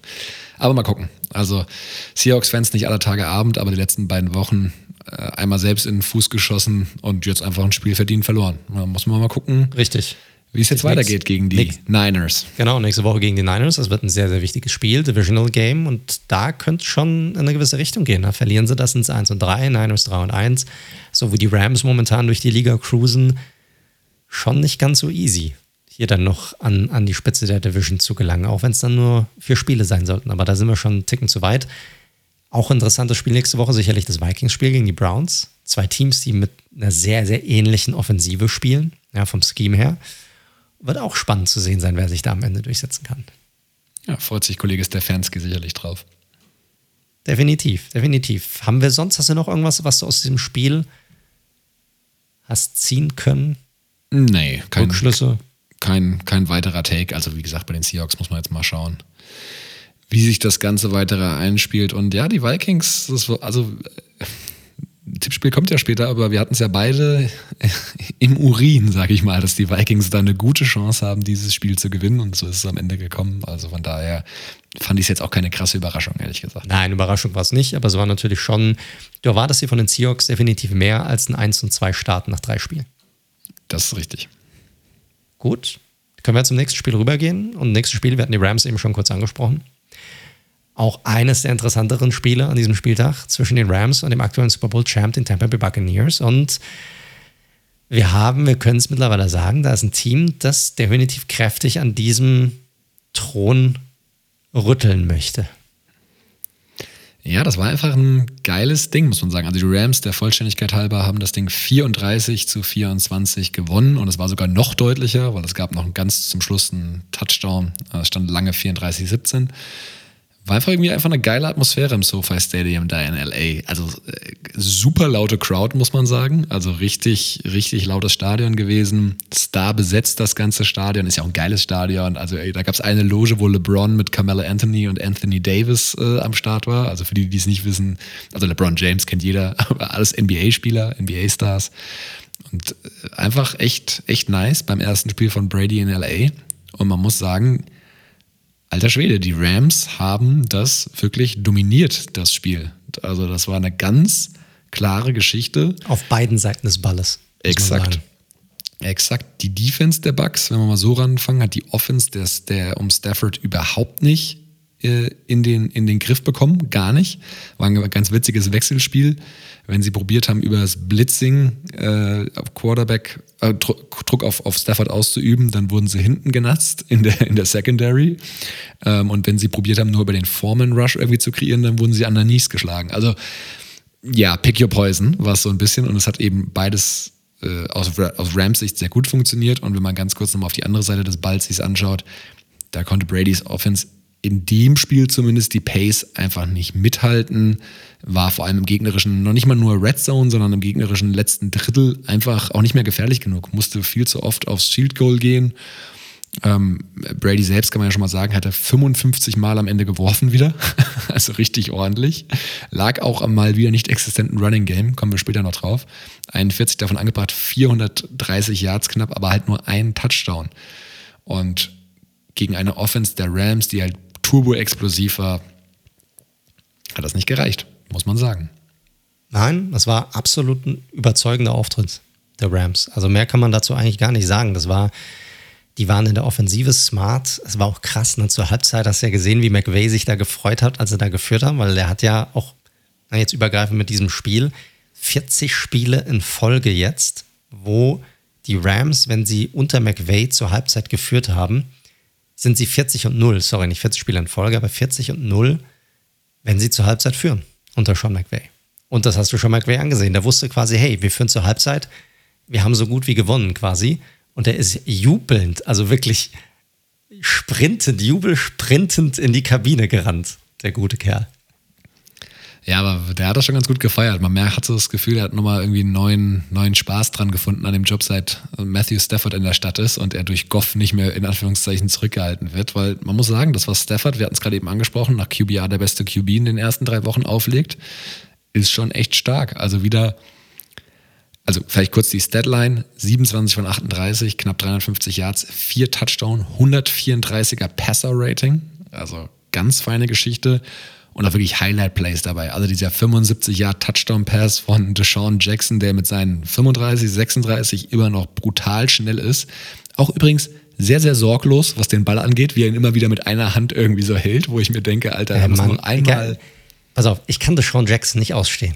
Ich bin aber auch Giants-Fan. Ich kann ihn nicht ausstehen, weil ich musste mir den gefühlt zehn Jahre lang musste ich mir angucken, wie der immer unsere Defensive und unsere Secondary getoucht hat. Und dann gibt es natürlich noch diese eine legendäre ähm, äh, Spiel in, im alten Giants Stadium, wo er uns kurz vor Schluss mit einem Punt-Return noch den Weg in die Playoffs vermasselt. Und der hat das natürlich immer total abgefeiert und der ist immer der gleiche geblieben, aber es ist halt, ich meine, 34 Jahren immer noch den Speed drauf zu haben, auch nach den Verletzungen, die er auch jetzt die letzten Jahre hatte, er kann man halt trotzdem nur den Hut vorziehen. Das ist halt einfach so. Ja, und der hätte ja fast ganz am Anfang noch einen gehabt. Der war dann nur so leicht unterworfen Ja, äh, von, genau. von Stafford. Und ganz fun, äh, ganz schöner Stat, den ich da gefunden habe, das war der längste Touchdown von Matthew Stafford seit 2013, die 75 Yards, und der war noch auf, auf Megatron. Also von daher äh, für Stafford sicherlich auch ein besonderer Pass. Ansonsten muss man natürlich, da kommt man nicht drum rum, nach Woche drei über Cooper Cup reden. Das Ja, Wahnsinn, wirklich- auf, auf welche Pace der Typ vorlegt mit seinen Touchdown-Receptions vor allem. Krass. Das ist krass. Der hat jetzt die Touchdowns 4 und 5 eingesammelt, ist auch Receiving Leader in der Liga mit 367 Yards nach drei Spielen, also einen schönen 100, 120er Schnitt. Más o menos. Robert Woods dafür so ein bisschen untergeordnete Rolle. Bin ich mal gespannt, ob die das nochmal so ein bisschen, ein bisschen sich anpassen werden in den nächsten Wochen. Aber die Rams Offense sieht gut aus. Die O-Line um Andrew Whitworth, den Unkaputtbaren, sieht gut aus. Deswegen spielt es auch keine Rolle, dass das Running Game nicht so richtig äh, vorhanden ist. Einfach weil, wie gesagt, auch die Running Backs ja alle ausgefallen sind. Haben wir ja schon thematisiert. Henderson war ja auch nicht dabei. Haben aus der Not eine Tugend gemacht. So sieht's aus. So sieht's aus. Also von daher, Rams, der Hype-Train ist on. Ähm, haben ja viele vor der Saison schon hochgehandelt. Jetzt sind sie 3 und 0. Haben natürlich jetzt mit den Buccaneers auch so den Favoriten natürlich geschlagen und bin mal gespannt. Also dieses Team sieht defensiv mit Aaron Donald und Jalen Ramsey sowieso. Donald auch mal wieder schön, wie er sich da einmal durchgeballert hat zu Brady. Ähm, das ist ein Contender, kann man nicht anders sagen. Das ist so. Das ist so. Die haben alles, was es braucht. Die haben die Receiver dazu, die haben den Quarterback dazu, die haben die beiden Lines, die es benötigt, die haben eine ordentliche, Second, ordentliche bis gute Secondary, die es braucht. Die haben alles und das sieht aus, als würde es richtig funktionieren mit Stafford. Das muss man auch einfach mal sagen. Selbst in dieser guten Division. Und die haben, ja, ist nicht so, dass sie jetzt auch nur gegen Fallobst gespielt hätten. Definitiv nicht. Und wenn man sich die Bugs noch ganz kurz anschaut, die müssen natürlich jetzt nicht in Panik verfallen. Also das ist jetzt erstmal kein Drama gewesen. Aber zwei Watchouts und die sind auch keine neuen Themen, weil wir die alle schon, boah, ich weiß nicht, wie oft angesprochen haben. Dieses Running Game, trotz, ich weiß nicht, trotz oder wegen eines Ronald Jones und eines Leonard Fournette, das könnt ihr jetzt deuten, wie ihr wollt, ist echt ein Problem. Die sind die Nummer 31 in der NFL, was die Rushing Offense angeht und die 26 in Yards per Carry. Das ist kein gutes, effizientes Run-Game. Das ist einfach so. Da strugglen sie seit letztem Jahr mit, wie gut Brady als Aber liegt Passer das, nur ist. den, liegt das nur an den Running Backs? Das liegt natürlich dann auch am Run-Blocking, aber ich glaube, es ist vieles auch das Play-Calling tatsächlich, weil du schon leider sehr oft siehst, also Ronald ist natürlich ein Mischmasch, aber Ronald Jones gibt dir meiner Meinung nach als Runner auch nicht viel. Der läuft relativ stumpf in Mauern rein und sieht nicht Löcher, wenn sie da sind. Also von daher ist das jetzt auch kein Running Back, der irgendwie selbst was kreiert. Also schwierig, finde ich eine schwierige Geschichte. Und das zweite Thema hatten wir ja vorhin über Richard Sherman schon angesprochen, Secondary. Die Offense egalisiert das Thema natürlich oft so, weil sie einfach scored. In diesem Spiel jetzt nicht so extrem. Aber die Secondary, auch wegen Verletzungen, ähm, äh, Murphy Bunting und Co., Jamal Dean, das sieht alles nicht so. Carlton Davis, das sieht nicht gut aus. Und mal gucken. Äh, Richard Sherman sollte er gesund sein. Das war ja nach seinem, ich sag mal, Aus, Ausfall, Ausritt bei seinem Schwiegervater, hat er ja gesagt, er will sich mal zurückziehen und sich Zeit für sich selbst nehmen. Also wenn der fit ist und äh, mental auch in der Lage ist, wieder zu spielen, ja, dann ist das eine Instant Upgrade äh, in der, auf der Cornerback-Position. Ist er, aber man mittlerweile, das hat man auch letztes Jahr bei den Niners gesehen, war jetzt nicht mehr auf diesem Top, Top, Top-Niveau. Klar. Also das ist er nicht mehr. Und ich glaube auch nicht, dass er das jetzt von Anfang an direkt sein würde bei den Bucks. Ne? Wieder ein anderes Scheme. Wie gesagt, in welcher Verfassung ist er jetzt gerade, so weißt du nicht. Aber der wird eine gewisse Veteran Presence damit reinbringen, eine gewisse Erfahrung, die er damit reinbringt. Und das sollte den Bucks definitiv helfen. Sofern er denn dort überhaupt landen möchte. Ja, sollte dann mit äh, Antonio Brown, Sherman, Gronk, sollte es nicht langweilig werden in der Kabine, denke ich. Ja, definitiv. Schönes All-Star-Team. Aber, aber, aber, gut, nächste Woche interessante Begegnungen für beide Teams. Ja, die Rams bei den Cardinals. Das wird sicherlich ein Showdown von zwei bislang noch ungeschlagenen Teams innerhalb dieser Division. Und dann natürlich, ja, Bradys Rückkehr nach Foxborough gegen die Patriots. Auch das wird sicherlich ein super spannendes Spiel. Viele interessante Spiele nächste Woche. Wenn ich drüber sehr, nachdenke. sehr geile Footballwoche oder Footballwochenende liegt vor ja, uns. Weil, also. Wenn du dir diese Woche anguckst, ich meine, hier war relativ viel dabei. Es war, ich meine, generell, Leute, das war eine komplette wilde Week 3, muss man sagen. Ne? Super wilde Plays. Das ein, der ein oder andere Nailbiter war auch dabei. Aber ich muss sagen, generell waren es doch recht deutliche Angelegenheiten in den meisten Spielen, fand ich. Das sehe ich nächste Woche nicht ganz so, muss ich sagen. Da sind deutlich engere Matchups dabei, finde ich. Na, dann können wir ja nachher mal drauf schauen, ob du 16 von 16 richtig getippt hast. F you, buddy. F you. Kommen wir doch mal zu den Themen, wo du dich besser auskennst. Erzähl uns doch mal was über Patriots gegen Saints. Du Arsch, Mann. Du Arsch. Sehr gut. Kommen wir zu Patriots und Saints. Ja, die Saints haben das Spiel gewonnen. 28 zu 13. Sind jetzt 2 und 1. Die Patriots fallen zurück auf einen negativen Rekord, sind 1 und 2. Das war ein Spiel, ja, bei dem beide Quarterbacks nicht unbedingt wirklich gut aussahen. Kann man so sagen. Muss ja. man sagen. Ähm, und dass die Saints einfach aufgrund ihrer Dominanz an der Line am Ende äh, verdient für sich entschieden, äh, verdient für sich entschieden haben oder für sich entscheiden konnten. Generell war es ein super sloppy Spiel. Also du hast zwei äh, verschossene Field Goals gehabt in, den, in, in, dem Spiel von den Saints in der allerersten Halbzeit. Unnötige Interception von Mac Jones, äh, Drops äh, unnötige Drops von den, von den Patriots-Receivern dabei. Und die O-Lines von beiden, sowohl von Saints als von Patriots, äh, ja, kamen mit dem Druck der jeweiligen anderen Seite nicht wirklich klar, muss man sagen. Äh, bei den Saints war es so, die mussten am Ende sogar Tyson Hill rauspacken, ja, äh, damit sie da in der Offensive noch mal ein bisschen vorankommen konnten, dieses Spiel dann noch irgendwie closen konnten, weil die Patriots auf äh, 21-13 heranziehen konnten. Ja, und die, die Saints einfach nicht mehr viel gebacken bekommen haben am Ende des Spiels. Und Hill kam dann rein, hat natürlich viele äh, äh Running Plays auch mit reingebracht in das Spiel, hat einen 75-Yard-Drive äh, hinge, ähm, hingezaubert und den Ball dann am Ende des Tages dann in die Endzone äh, gerannt, um dann das Spiel sozusagen äh, festzumachen. Weil ansonsten muss man sagen, war das jetzt kein so geil anzuschauendes Spiel. Ja, und, und ich, ich weiß nicht, wie du es gesehen hast, aber ich will mal eine, ganz kurz bevor, bevor ich dich noch dazu befrage, Daniel, einen Stat auspacken über den guten James Winston. 387 Yards durch die Luft, sieben Touchdowns, zwei Interceptions. Diese 387 Yards, sieben Touchdowns, zwei Interceptions, alles Gesamtwerte über die ersten drei Spiele. Naja, das ist wirklich absurd. Das ist absurd, Mann. Wenn du 387 Yards geworfen hast als Quarterback, als Starting Quarterback eines NFL-Teams in drei Spielen. Hat Derek Carr in fast jedem Spiel jetzt geworfen. Alter, das ist, das, das geht nicht. Ich meine, der Erfolg gibt der, dem Recht, der ihn hat. Ja, solange er ihn hat und die Saints. Wurde schon bei Anstoß 3. Wurde gesagt. schon bei Anstoß 3 sind. hey, dieses Spiel hat uns einfach Weisheiten fürs Leben geliefert, mein Lieber. Absolut, absolut. 387 äh, Yards, man, in, in drei Spielen, wie geht das?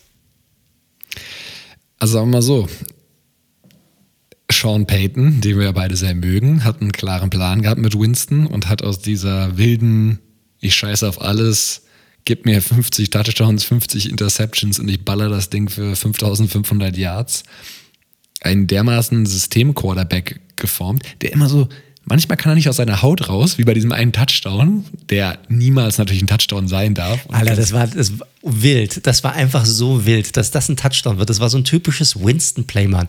Oh, ich weiß nicht was. Oh, der, er, er sackt mich gleich, dann werfe ich den Ball lieber hoch. YOLO, zack, ab, ab in die Endzone damit. Und dass der Cornerback halt einfach hier nicht das Play macht, das ist halt einfach für die Defensive einfach Pech muss man sagen.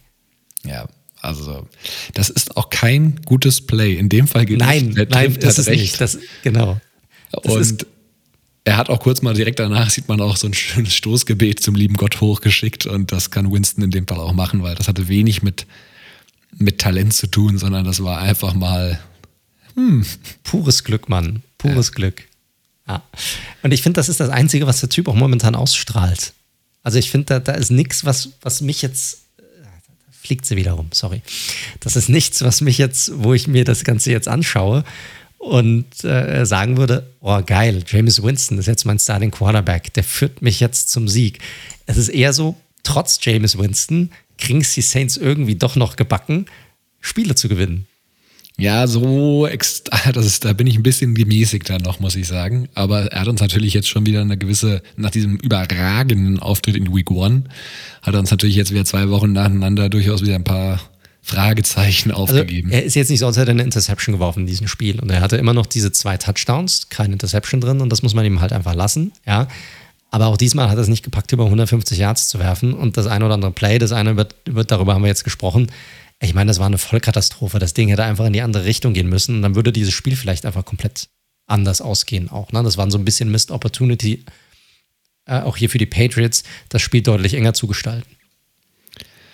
Ja, im Endeffekt, man könnte dieses Spiel auch zusammenfassen damit, ähm, die oder die Patriots haben einfach mehr Fehler gemacht als die Saints. Äh, Mac Jones reden wir auch gleich nur, sah jetzt zum ersten Mal auch nicht so pralle aus. Äh, klar, gegen keine, keine ganz schlechte Defense, aber das Generell finde ich ihn bislang noch nicht so pralle, muss ich sagen. Naja, also, im Vergleich zu den anderen Rookie-Quarterbacks ist er der Shining Star. ja, das hast du gut ausgedrückt, das stimmt schon. Das stimmt. Ja, ansonsten ist halt, wie gesagt, ist ganz, ganz komisches Spiel mal wieder. Also ich frage mich, wann Winston wenigstens mal wieder über 200 Yards wirft, ob so ein Spiel geben wird, ob die Saints überhaupt so ein Spiel haben wollen, wo Winston über 200 Yards wird. Ich weiß es nicht. Sie hatten aber, eins muss ich ihm zugutehalten, die Receiver hatten das ganze Spiel über Probleme, sich überhaupt frei zu laufen. Also es war echt schwierig. Er wurde auch dreimal gesackt, zweieinhalb Mal von, äh, von Matt Judon, dem äh, Free Agent Signing der, der Patriots. Äh, das muss man ihm zugute halten. Äh, ich fand Alvin Kamara deutlich verbessert als zur Vorwoche. Gut, es ist schwer, das noch zu unterbieten aus der letzten Woche, aber hatte 89 Yards, dazu noch drei Receptions und einen Touchdown noch dazu. Also Kamara ähm, ist die Offense. Ja, so ist, ist auch absolut. Das Running Game war ausschlaggebend dafür für den Erfolg in der Offensive. Äh, auch im Receiving. Auch, auch im Receiving, absolut. Absolut.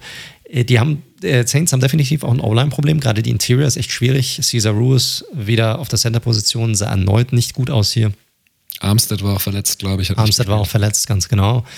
Äh, dafür lieferte die D-Line halt einfach ab. Also generell die Defense lieferte ab. Ja. Ähm, das, hat, das hat echt gut funktioniert. Funktioniert weiterhin gut. Wir hatten es auch vor der Saison angesprochen. Wir, haben, wir hatten ja letztes Jahr eine Top-3-Defense, die, die Saints. Wir haben damit jetzt nicht damit gerechnet, dass sie diese Saison jetzt eine Top 5 Defense erneut haben würden, sondern haben sie eher so eine Top 10 Bereich, Top 15 Bereich eingeschätzt, aber noch gut. Und das zeigen sie eigentlich. Aber momentan sind sie definitiv eine gute Defense. Und das hilft natürlich äh, der Offensive auch so effizient oder so effektiv zu performen, wie sie das gerade tut. Patriots, Mac Jones, du hast ihn gerade eben angesprochen, hatte drei Picks in diesem Spiel. Einen davon war auch ein Pick 6, der andere war quasi ein Pick 6. Ja, hat er hat die hat der Defender nicht ganz reingelaufen. Ähm, Wobei der nicht, nicht auf seine Kappe geht, finde ich. Ja, fand ich auch. Fand ich auch. Das stimmt schon. Das muss man ihm lassen. Äh, war aber generell nicht so akkurat in diesem Spiel, fand ich. Ja, ähm, war nicht on point, war auch irgendwie mit seinen Receivern nicht so auf einer Wellenlänge, fand ich. Also viel Miscommunication, äh, Routes, die die Receiver anders gelaufen sind, wo er den Ball komplett anders wohin, anders wohin äh, geworfen hat. Ähm, ist äh, gerade die letzte Interception fand ich war dann ein super Beispiel dafür. Ne? Der Receiver äh, läuft eigentlich mehr so nach innen rein, er wirft den Ball eher nach außen, da steht dann halt der Cornerback und schon ist es ein Pick. Also definitiv äh, nicht auf der gleichen Wellenlänge. Das müssen sie halt irgendwie äh, probieren auszumerzen, das Ganze. Running Game war quasi nicht existent. Damian Harris jetzt mit seinem ersten schlechten Spiel, das war für mich auch für mein Fantasy-Team leider relativ schlecht. Hatte nur sechs Carries für 14 Yards. Dafür die Receiver Born Myers mit über 90 Yards Receiving. Born sah nice aus. Also ja. auch der Touchdown am Ende, der ja. war mit guter nice. Body Control. Absolut, absolut. Judon hatte ich schon angesprochen, hatte 2-6. Generell fand ich die Defense in Ordnung. Äh, also die, die D-Line zumindest. Die hat Druck aufgeübt. Coverage fand ich nicht so stark, muss ich sagen, war ich ein bisschen enttäuscht von. am Ende muss ich aber sagen, war es einfach ein Spiel zwischen zwei Teams, die nicht wirklich gut sind. also das das habe ich mir als Takeaway auch so ein bisschen mitgenommen. Ne? So nach Woche drei, wie gesagt, das ist jetzt, ja, also, du kannst zumindest schon ein bisschen was sehen. Du siehst halt, beide haben gute Defenses, nur beide haben keine explosiven Offensiven. Und damit wirst du ich glaube, das kann man schon mal sagen, zumindest auf jeden Fall keinen tiefen Playoff-Run hinlegen. Das nein, kann man, nein, nein. safe sagen. Äh, keine Chance. Die äh, Saints haben momentan positive Records, sind 2 und 1. Ich würde aber momentan, wenn ich die spielen sehe, weiterhin davon ausgehen, dass sie die Playoffs nicht erreichen werden. Glaube ich nicht. Ja, das kann schon durchaus sein, dass auch in der NFC, der, der Westen, kommen wir gleich zum nächsten Spiel gleich, aber der Westen regiert ja gerade, die Westküste regiert ja gerade die NFL. Korrekt, korrekt. Nächste Spiele werden auch nicht einfacher für beide Teams. Du hast, na gut, ich, jetzt habe ich nicht den anderen Gegner angeguckt. Aber äh, Patriots Bucks haben wir eben schon gesagt. Die sehen Spiele gegen meine Giants. Can't get any better. Can't get any better, ganz genau, ganz genau. Ähm, nee, wird interessant zu sehen sein, wie sie da, wie sie da stehen. Auch das, glaube ich, wird, wird trotzdem nicht einfach werden für die Saints. Aber äh, schauen wir dann. Ähm, wird sich zeigen, aber definitiv keine beiden, keine Teams, die wirklich gut sind, vor denen man irgendwie Angst haben müsste. Nee, aber da ist doch schon das, da ist doch schon das 400-Yard-Spiel von James Winston nächste Woche. ich hoffe mal nicht. Ich hoffe mal nicht. Werden wir dann sehen. Aber gut, ansonsten nehmen wir nichts weiter raus aus diesem Spiel, oder? Ja, wie gesagt, also ich fand die Erkenntnis jetzt überschaubar. Ich hatte auch über genau das, was du gerade eben gesagt hast, ähm, Offensiven sind einfach nicht dynamisch und werden jetzt auch keinen Gegner irgendwie, dass dann irgendwie ein Defensive Coordinator deswegen unruhige Nächte bekommt. Jones, wie gesagt, finde ich von den Rookie QBs noch den besten, aber er hat natürlich seine, ja, Rookie Pains, sage ich mal, an der einen oder anderen Stelle und wird daraus was ziehen. Ich fand, er hatte noch ein schönes Laufplay. Ich hatte ganz vergessen, dass der Hätte auch ganz ich auch nicht der gedacht, war schnell. muss ich sagen. Der ja, war schnell absolut. in dem Moment. Ja. Wenn der Bauch mal in Bewegung kommt, ist er. Ja, da hat er ein bisschen, hat er gut Speed drauf gehabt. Hätte ich nicht gedacht von ihm. Ja. Also Obwohl er natürlich auch das eine oder andere Mal, er wurde ja auch das ein paar Mal gesackt in diesem Spiel, muss man auch sagen. Da sah er schon echt nicht wirklich mobil aus. Also da war der eine Sack dabei, wo er, oh, ich muss hier escapen, ich muss hier raus, okay, ich krieg's nicht hin. Und dann, dann lag er da. Also, ja, das eine Play war impressive, aber da war noch gut dabei, wo du schon gesehen hast, okay, er ist wirklich kein mobiler Quarterback. Nein. Also vielleicht das Einzige, was man jetzt nach drei Spielen mal so ein bisschen im Auge behalten muss, ist, dass die Free Agency, dafür ist jetzt natürlich noch zu, zu früh, das zu bewerten, aber sowohl die beiden Titans, Henry als auch Smith, als auch Aguilar sind bisher puh, da, aber jetzt kein wirklich positiver Faktor. Also Smith gerade mit Drops viel zu kämpfen, ähm, das ist noch nicht so beeindruckend. Nee, da habe ich mir auch deutlich mehr versprochen von dieser Offensive. Ja, aber vielleicht auch jeder, aber vielleicht auch zu viel. Aber letztes Jahr war einfach so schlecht und da kam so wenig bei rum. Aber klar, du hast so viel ausgegeben, gerade für diese beiden Titans. Da hat man sich gedacht, das wird eine deutlich run-lastigere, tight-end-lastigere Offensive. Davon ist bisher eigentlich noch gar nicht so viel zu sehen und das ist schon ein bisschen enttäuschend. Ja, aber ich glaube, mehr gibt es zu dem Spiel nicht zu sagen. Nein, deshalb können wir zum nächsten Spiel rübergehen. Und ja, es ist das Spiel zwischen den Chiefs und den Chargers. Auch dieses Spiel, da haben viele drauf hingefiebert zwischen den beiden gunslinging Quarterbacks, Patrick Mahomes und Justin Herbert. Und mein lieber Daniel, was ist los? Müssen sich die Chiefs Gedanken machen?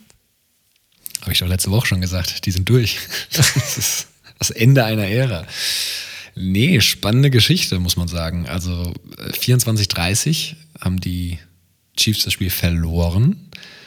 Mit ihrer 1 und 2 Bilanz sind sie auf dem letzten Platz in der Division und es ist das erste Mal seit Mahomes Starter ist, dass sie einen negativen Rekord haben. Das ist schon mal eine wilde Geschichte auf jeden Fall. Sprich, zeigt natürlich auch, wie dominant die Chiefs in den letzten Jahren waren, ganz klar. Aber es gibt schon, ich glaube, das Spiel lohnt sich nochmal für die, die es nicht gesehen haben. Äh, schaut euch gerne die Highlights nochmal an. Ausnahmsweise, wir machen das ja eigentlich nicht so gerne, aber so ein bisschen den Weg dahin hier nochmal beschreiben, weil der war durchaus kurios. Also in den ersten beiden Quartern hatten die Chiefs eine Interception und zwei Fumbles und dadurch waren die Chargers natürlich in guter Position und äh, führten dann entsprechend schnell auch mit 14-0. Dann übernahm so Kansas City wieder in klassischer Manier. Ähm, Mahomes sah dann auch besser aus. Hatte dann aber irgendwann später, kurz vor Schluss, bei noch unter zwei Minuten auf der Uhr und die Chiefs eigentlich in ganz ordentlicher Feldposition ein völlig unnötiges Big Play bei äh, Third and Long, also Third and Long für Mahomes, äh, Third and Eight waren es, wo er einfach meint, er muss das jetzt erzwingen, das neue First Down und es war nicht da. Und dann war es halt einfach eine Interception und zwar auch eine sehr leichte Interception, die voll auf seine Kappe geht. Also Turnover Nummer vier. Und was dann so passiert ist, war halt äh, sehr unterhaltsam, aber muss man auch auf jeden Fall mal drüber diskutieren es steht 24 zu 24 in diesem Moment. Also wie gesagt, Two-Minute-Warning im vierten Quarter ist durch. Chargers in Field Goal Range haben dann nach einer Strafe, sind sie bei vierten Versuch und neun Yards zu gehen und Brandon Staley nimmt nicht das Field Goal, sondern geht dafür. Alle so Tony Romo aus, boah, krass, aber er liebt es, weil um die Chiefs zu besiegen, musst du halt jetzt irgendwie auf dem Gaspedal bleiben und kannst nicht mit 1,30, was noch übrig war, Mahomes den Ball wiedergeben. Und sie machen die Completion und du denkst so, nice. Und was dann passiert ist, war dann aber gleichermaßen dämlich, weil sie haben im Endeffekt mit dem ersten Versuch gescored mit dem Touchdown. Du kannst natürlich jetzt immer. Das finde ich ein bisschen hart, Mann. Dämlich finde ich es war nicht. statistisch, selbst statistisch ein völlig bescheuerter Play-Call. Weil du gehst Mann, auf du, Touchdown. Kann, du kannst mir nicht sagen, dass es dämlich ist, einen Touchdown zu, zu scoren und 30 Sekunden vor Schluss trotzdem mit sieben Punkten in Führung zu gehen. Sechs Punkten, weil das Field Goal verschossen worden ist. Es war tatsächlich selbst nach Analytics kein guter Play Call, ähm, weil du eine bessere Chance gehabt hättest mit einem runterlaufender Zeit. Du kannst ja tatsächlich zwei Yards laufen, zwei Yards laufen und dann ein Field Goal schießen aus. Die waren ja bei 30 Yards oder irgendwie sowas. Hast ja, ne? hast ja gesehen, wie gut der Extra Kick, der Extra Point funktioniert hat. Von ja, gut, der, als ob ein Touchdown die sichere Variante ist. Anyway, auf jeden Fall. Sie war da. Du, du, du nimm's. Mein Gott, ey, sowas raff ich nicht. Also ganz ehrlich, Leute, also ihr könnt uns ja gerne mal, schreibt uns gerne, wie ihr das seht. Ne? Ich kann die ich kann das nachvollziehen, den Gedankengang. Ne? Also ich, ich kenne das auch. Das war im Super Bowl damals genauso. Ne, Ahmad Bradshaw gegen die, die Patriots und er läuft rein und er merkt, scheiße, ich habe nur noch, ich habe ein Yard und er setzt sich dann mit dem, mit dem äh, Poppes dann doch irgendwie in, den, in, in, die Endzone rein und lässt zu viel ähm, äh, Zeit auf der Uhr. Aber 30 Sekunden vor Schluss, ob das Mahomes ist oder wer auch immer, ist mir da scheißegal. Wenn du da einen Touchdown machen kannst, dann mach einen fucking Touchdown, Mann. So, fertig. Äh, Verstehe ich nicht. Das, sorry, das dämlich zu nennen, finde ich dämlich. Es ist de facto kein guter Playcall, weil alles andere dir bessere Chancen darauf gibt, das Spiel zu gewinnen. Du hast volle Kontrolle damit. Lauf ein Yard, geh aufs Knie, lauf nochmal ein Yard, geh aufs Knie, kick das scheiß Field Goal, das zu 99 Prozent reingeht. Anyway, die Geschichte war an der Stelle auch zu Ende. Mahomes kriegt den Ball und es ist ja auch gut ausgegangen. Deswegen kann man ja auch so locker drüber reden. Weil Mahomes dann, ja, der war halt sehr menschlich an dem Tag. Der äh, hat nicht wie normalerweise gespielt, sondern hat dann eben auch nicht mehr die Completions hinbekommen. Ja, ich fand, das hast du sehr schön gesagt, menschlich. Ich glaube, die Chiefs haben relativ klar aufgezeigt, was gegen sie funktioniert. Und was, was nicht. In der Vergangenheit hat man oft genug gesehen, was nicht gegen die Chiefs funktioniert. Blitzen. Aber in dem Spiel haben sie relativ gut gezeigt, was gegen sie funktioniert, sowohl in der Defensive als auch offensiv gegen sie. Ja? Du hast gesehen, die Chargers haben sehr oft einfach mit dem, sie haben die tiefen Plays, haben sie probiert, so gut es geht rauszunehmen. Sie sind mit ihrem, sie haben natürlich auch einen sehr starken äh, Foreman Rush da vorne mit, mit Joey Bosa, der echt auch ein richtig, richtig starkes Spiel gemacht hat. Und haben natürlich diese Deep Balls rausgenommen und das ist schwierig, weil die Chiefs suchen halt diese Big Plays. Das ist irgendwie in ihrer DNA mit drin. Das wollen sie in ihrem Spiel auch mit drin haben. Du hast es bei der letzten Interception von Mahomes gesehen. Er, er geilt auch so ein bisschen da drauf. Ne? Er, er braucht das so ein bisschen. Er will das auch irgendwie erzwingen. Und dann auf der anderen Seite die Secondary. Also das muss ich auch sagen, die hat mir nicht gut gefallen bei den Chiefs auf der anderen Seite. Ne? Die konnten eigentlich gegen Herbert nicht groß irgendwie was, großartig irgendwie was ausrichten. Da genauso attackier diese, attackier diese Secondary. Der Pass Rush kaum vorhanden eigentlich. Auch das eine schwierige Angelegenheit. Also muss man sagen, die Chiefs sind schlagbar. Ja, definitiv. Dann bei den Takeaways, ich glaube, ich das auch genau das stehen. Ne? Ähm, vier also erstmal vier Turnover und der Gegner null. Das ist natürlich schon mal keine gute Voraussetzung, um ein Spiel Klar. zu gewinnen. Haken dran, brauchen wir nicht drüber reden. De facto ist aber so, die Defense bietet einfach sehr viel an. Also die haben die bisher die zweitmeisten Punkte erlaubt. Klar, hat natürlich mit Ravens und Chargers ähm, durchaus auch keine schlechten Gegner in den ersten drei Wochen, aber nichtsdestotrotz, die Ravens haben in zwei anderen Spielen nicht so viel gescored. Und wie gesagt, außer Chris Jones, ich habe mir auch nochmal die verschiedenen äh, Grades angeschaut, auch Tyron Matthew trotz des einen Spiels, er die zwei Interceptions hatte. Gut, das die ganze Defense spielt keinen guten Football bisher, bis auf Chris Jones. Und das dann halt einfach zu wenig gegen, wenn wir mal auf die andere Seite rübergehen, ähm, zu den Chargers, weil die sind, die sind legit. Das ist ein gutes Team. Ähm, das hat man vor der Saison schon so ein bisschen vermutet. Da war natürlich das, und das war auch mein Fragezeichen, Herbert in Jahr zwei, Regression versus Level halten oder nochmal eins draufsatteln. Er spielt natürlich jetzt in einem anderen Scheme, viel mit Kurzpässen, aber er hält das Level. Keenan Allen und Mike Williams sind bis dato das beste Receiver-Duo, auch nach den Stats, was es gibt. Die einzigen, die da mithalten können, sind auch Tyreek Hill und, und Kelsey. Also richtig stark. Du hast Austin Eckler, der super gut aussieht. Die O-Line, neu formierte, hält weitestgehend. Vor allem Slater als Rookie sieht da sehr, sehr gut aus. Und du hast in der Defense, die finde ich, hat noch Baustellen, sage ich mal. Und da komme ich gleich noch drauf. Aber du hast mit Bosa, du hast mit Dervin James. Es hilft denen enorm, dass der wieder gesund ist. Enorm. Exakt. Und äh, spielt ja auch viel Slot-Cornerback vor allem. Ne? Er spielt ja. noch nicht mal so viel Safety. Und eben äh, Rookie Santa Samuel Jr., der vermeintlich seine zweite Interception auch schon hatte. Im Endeffekt war es ein Fumble, den er recovered hat, der auch sehr gut spielt. Also du hast die Playmaker in der Defense. Achillesferse, und das ist mein letztes Takeaway so, ist bei den Chargers, und das gibt mir für das Duell mit meinen Raiders, der Monday Nighter, auch ein bisschen Hoffnung ist halt schon die Rushing Defense. Also die haben in den letzten drei, die sind da letzter, haben in den letzten drei Spielen 170 Yards pro Spiel zugelassen und gegen die Chiefs, sogar die jetzt keine Rushing Offense sind, 186. Das kann, wenn die Possessions dann auch noch entsprechend lang sind, kann dir das auch ein Spiel kosten. Also wenn Klar. der Gegner nicht vier Turnover macht. Logisch. Also von daher, die, Char die Chargers sind gut, noch einen Tacken besser, als ich sie gedacht habe bisher, ähm, aber nicht unverwundbar. Und die Chiefs, ja, bekannte Schwächen, möchte man sagen. Ja, bekannte Schwächen, aber es wiegt auf, ne? weil die anderen Teams sind halt besser ja. geworden insgesamt. Ne? Also das ist halt, äh, wir hatten es auch letztes Jahr schon angesprochen, ne? irgendwann, jeder probiert irgendwie Catch-up zu spielen, ne? also auch oft zu holen. Und die anderen Teams werden halt auch besser. Die haben Free Agency, die haben den Draft, die haben neue Quarterbacks und so weiter.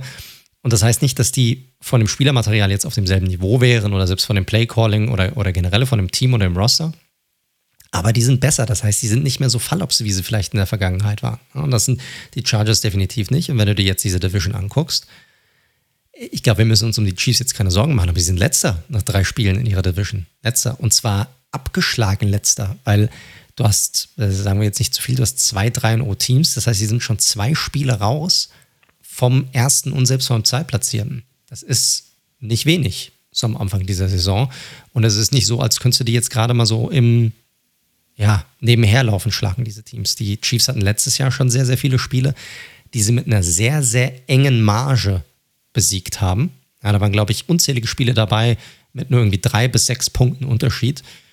Und dieses Jahr, die Teams holen halt ein bisschen auf und dann wird es halt nochmal enger. Und dann verlieren sie halt vielleicht mal so ein enges Spiel diesmal, was sie letzte Saison vielleicht noch gewonnen hätten. Und da sieht man, dass auch die nicht allmächtig sind als Team. Und das ist ja auch irgendwie eine ohne, ohne die Chiefs jetzt hier irgendwie bashen zu wollen. Aber es ist ja natürlich auch irgendwie eine schöne Sache zu sehen, dass, es, dass jeder hier jeden schlagen kann in dieser Liga. Exakt, plus Spielplan natürlich auch, dass sie gegen die jeweiligen Division-Sieger der letzten, der anderen Korrekt. Divisions spielen müssen, genau. unter anderem. Also genau. gutes System sowieso, das macht ja die NFL so spannend. Ähm, und es gibt ja auch immer wieder überraschende Ereignisse. Im nächsten Spiel war es ja auch, sah es ja sehr lange aus, als ob der krasse Außenseiter das Ding reißen würde. Ja, korrekt. Vielleicht noch eine Sache am Rande. Du hattest ja Andy Reid, wurde ja dann ins, ähm, dem ging es wohl nicht so gut, musste ins Krankenhaus gefahren werden und hat dort auch wohl auch die Nacht verbracht, aber wurde wohl jetzt wieder entlassen und ist auch wieder zurück auf, bei den Chiefs und wieder zurück am Arbeiten. Aber gab wohl Unwohlsein hier beim Head Coach der Chiefs. Das nur mal kurz nebenbei erwähnt. Aber ansonsten haben wir eigentlich durch. Oder nimmst du irgendwas noch aus diesem Spiel mit raus? Aber haben wir eigentlich alles im Detail besprochen hierzu. Ich habe dir ja schon den goldenen, nicht den goldenen, den roten Teppich zur Überleitung ausgerollt. Ja. ja, ja, ich weiß, ich weiß, absolut. Und äh, was will man groß zu dem nächsten Spiel sagen, außer Kick it like Tucker, Baby? Also wir haben einen neuen NFL-Rekord, 66 Yards. Und warum fange ich damit an? Weil das eigentlich alles ist, worüber hier geredet werden wird bei diesem Spiel. Das ist einfach so. Das ist dieser 66 Jahre für den Sieg von Justin Tucker, der so ein bisschen über eine mittelmäßige Performance seiner Ravens hinwegtäuscht, muss man sagen. Ja, äh, du hast die Ravens, die eigentlich locker zur Pause 17 zu 0 irgendwie hätten führen müssen. Aber Brown hatte echt äh, zwei heftige Drops da im, im zweiten Viertel im, im, selben Drive. Beide hätten Touchdowns sein können, hatte noch einen echt fiesen Drop nochmal im ersten Viertel drin gehabt. Der hatte echt kein gutes Spiel. Da sah ja die ersten zwei Wochen ziemlich, ziemlich gut aus, gerade im letzten Spiel auch. Aber äh, das war echt keine so gute Performance. Lamar Jackson obendrauf, dann noch mit dem einen oder anderen schlechten Wurf. Und die Lions sind halt hardcore am Grinden das Spiel über und hätten das Ding dann am Ende fast noch gewonnen. Ja, defensiv stark gewesen, Pass Rush drin gewesen. Ja, Running Game, Passing Game, nichts Geiles dabei, aber sie haben halt weiter gepusht und gepusht und gepusht und hatten die Ravens am, am Rande dieser Niederlage. Und ich glaube nicht, dass irgendjemand gedacht hätte, dass Justin Tucker dieses 66-Yard-Ding da tatsächlich reinknallt. Dann zum Schluss knallt das Ding geradeaus, voll gegen diese, äh, gegen diese Unterkante ähm, der, des Field Goal Posts und von da springt der Ball rein und neuer NFL-Rekord. Ja, und das ist das Ding. 66 Yards, Baby. Muss man auch erstmal machen. War echt ein ganz toller Moment, muss man sagen. Sehr, sehr spannend, weil man da mitgefiebert hat. Es gab ja die Situation vorher, ich glaube, es war ja schon Vierter und 18 oder Vierter und 20, wo Lamar, wo die, äh, ja, die Lions wirklich schon den Sieg vor Augen hatten. Und dann bringen sie das Play auch noch an. Da war Jackson auch schon fast gesackt und dann eben dieses Field Goal am Ende mit diesem aufgedoinkt und dann reingedoinkt, sagen wir mal so. Schon ganz, ganz bitter. Gibt es auch eine schöne Perspektive, wo Okwara, der ja wieder ein sehr gutes Spiel gemacht hat, einfach nur umfällt, weil er es nicht fassen kann. Aber hey, wenn du da einen Kicker haben willst, dann Justin Tucker. Der Absolut, hat ja, ich glaube, sein letzter Rekord war auch äh, äh, im, im Ford Stadium. War, war glaube ich, 63 Yards hat er da vor Jahren ein, mal 61 Yards war es. Okay. Ja, okay. ja, aber war auch ein Game Winner. So war es dann. Genau, irgendwie 2013 herum oder sowas. Und dann natürlich die, ja, sozusagen die, die Herzen aus der Seele aller Lions-Fans ein bisschen gerissen zu dem Zeitpunkt. Äh, tat mir da auch so ein bisschen leid, weil die haben echt alles reingehauen und du bist natürlich immer so ein bisschen auch, wenn du keinen Stake drin hast im Spiel, so ein bisschen für einen Außenseiter vielleicht. Und die haben auch echt ein ordentliches Spiel gemacht, gerade defensiv. Du hattest Okwara angesprochen. Beide Okwara-Brüder, ja, Julian Okwara und Romeo Okwara, haben ja die, die Defensive End-Position eingenommen, beide zusammen mit 10 Pressure in diesem Spiel. Also ziemlich gutes Play.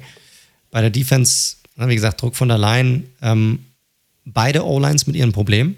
So wie die der, die der Ravens sah echt nicht gut aus, aber auch die der, äh, die der Lions mit, mit Problemen. Auch Penay Sewell da wieder hatte so, hatte so seine Problemchen. Ähm, Vatai, der ja letztes Jahr diesen Mega-Vertrag bekommen hat, auch so mit seinen Problemchen mal wieder. Rushing Attacks bei beiden waren eher schwach. Lamar war mal, Leader, war mal wieder der Rushing Leader bei den Ravens mit nur 58 Yards. Und generell, wenn du die beiden Quarterbacks anguckst, oh, Lamar echt nicht gut, Mann. 16 von 31.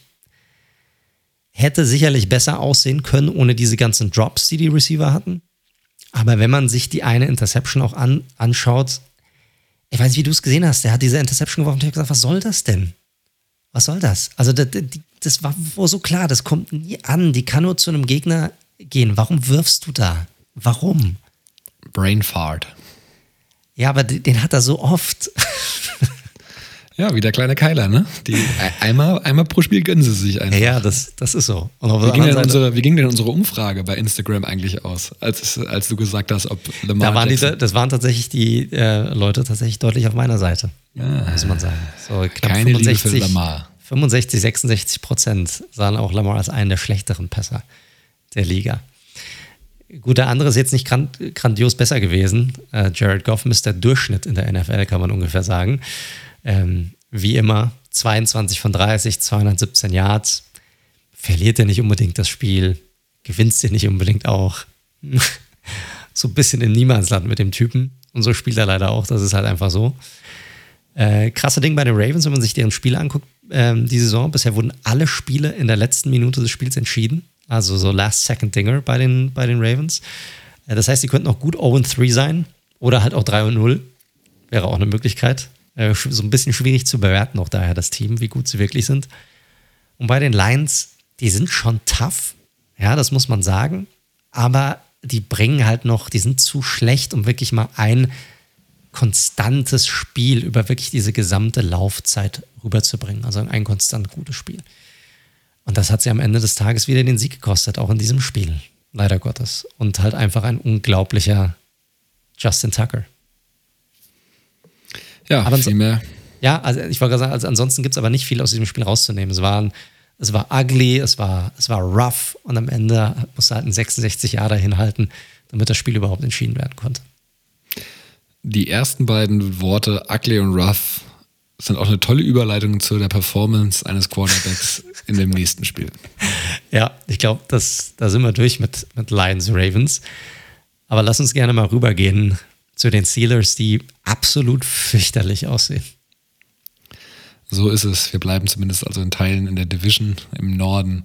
Steelers jetzt 1 und 2 haben gegen die Bengals, die jetzt 2 und 1 sind. Wer hätte das gedacht? 10 zu 24 verloren.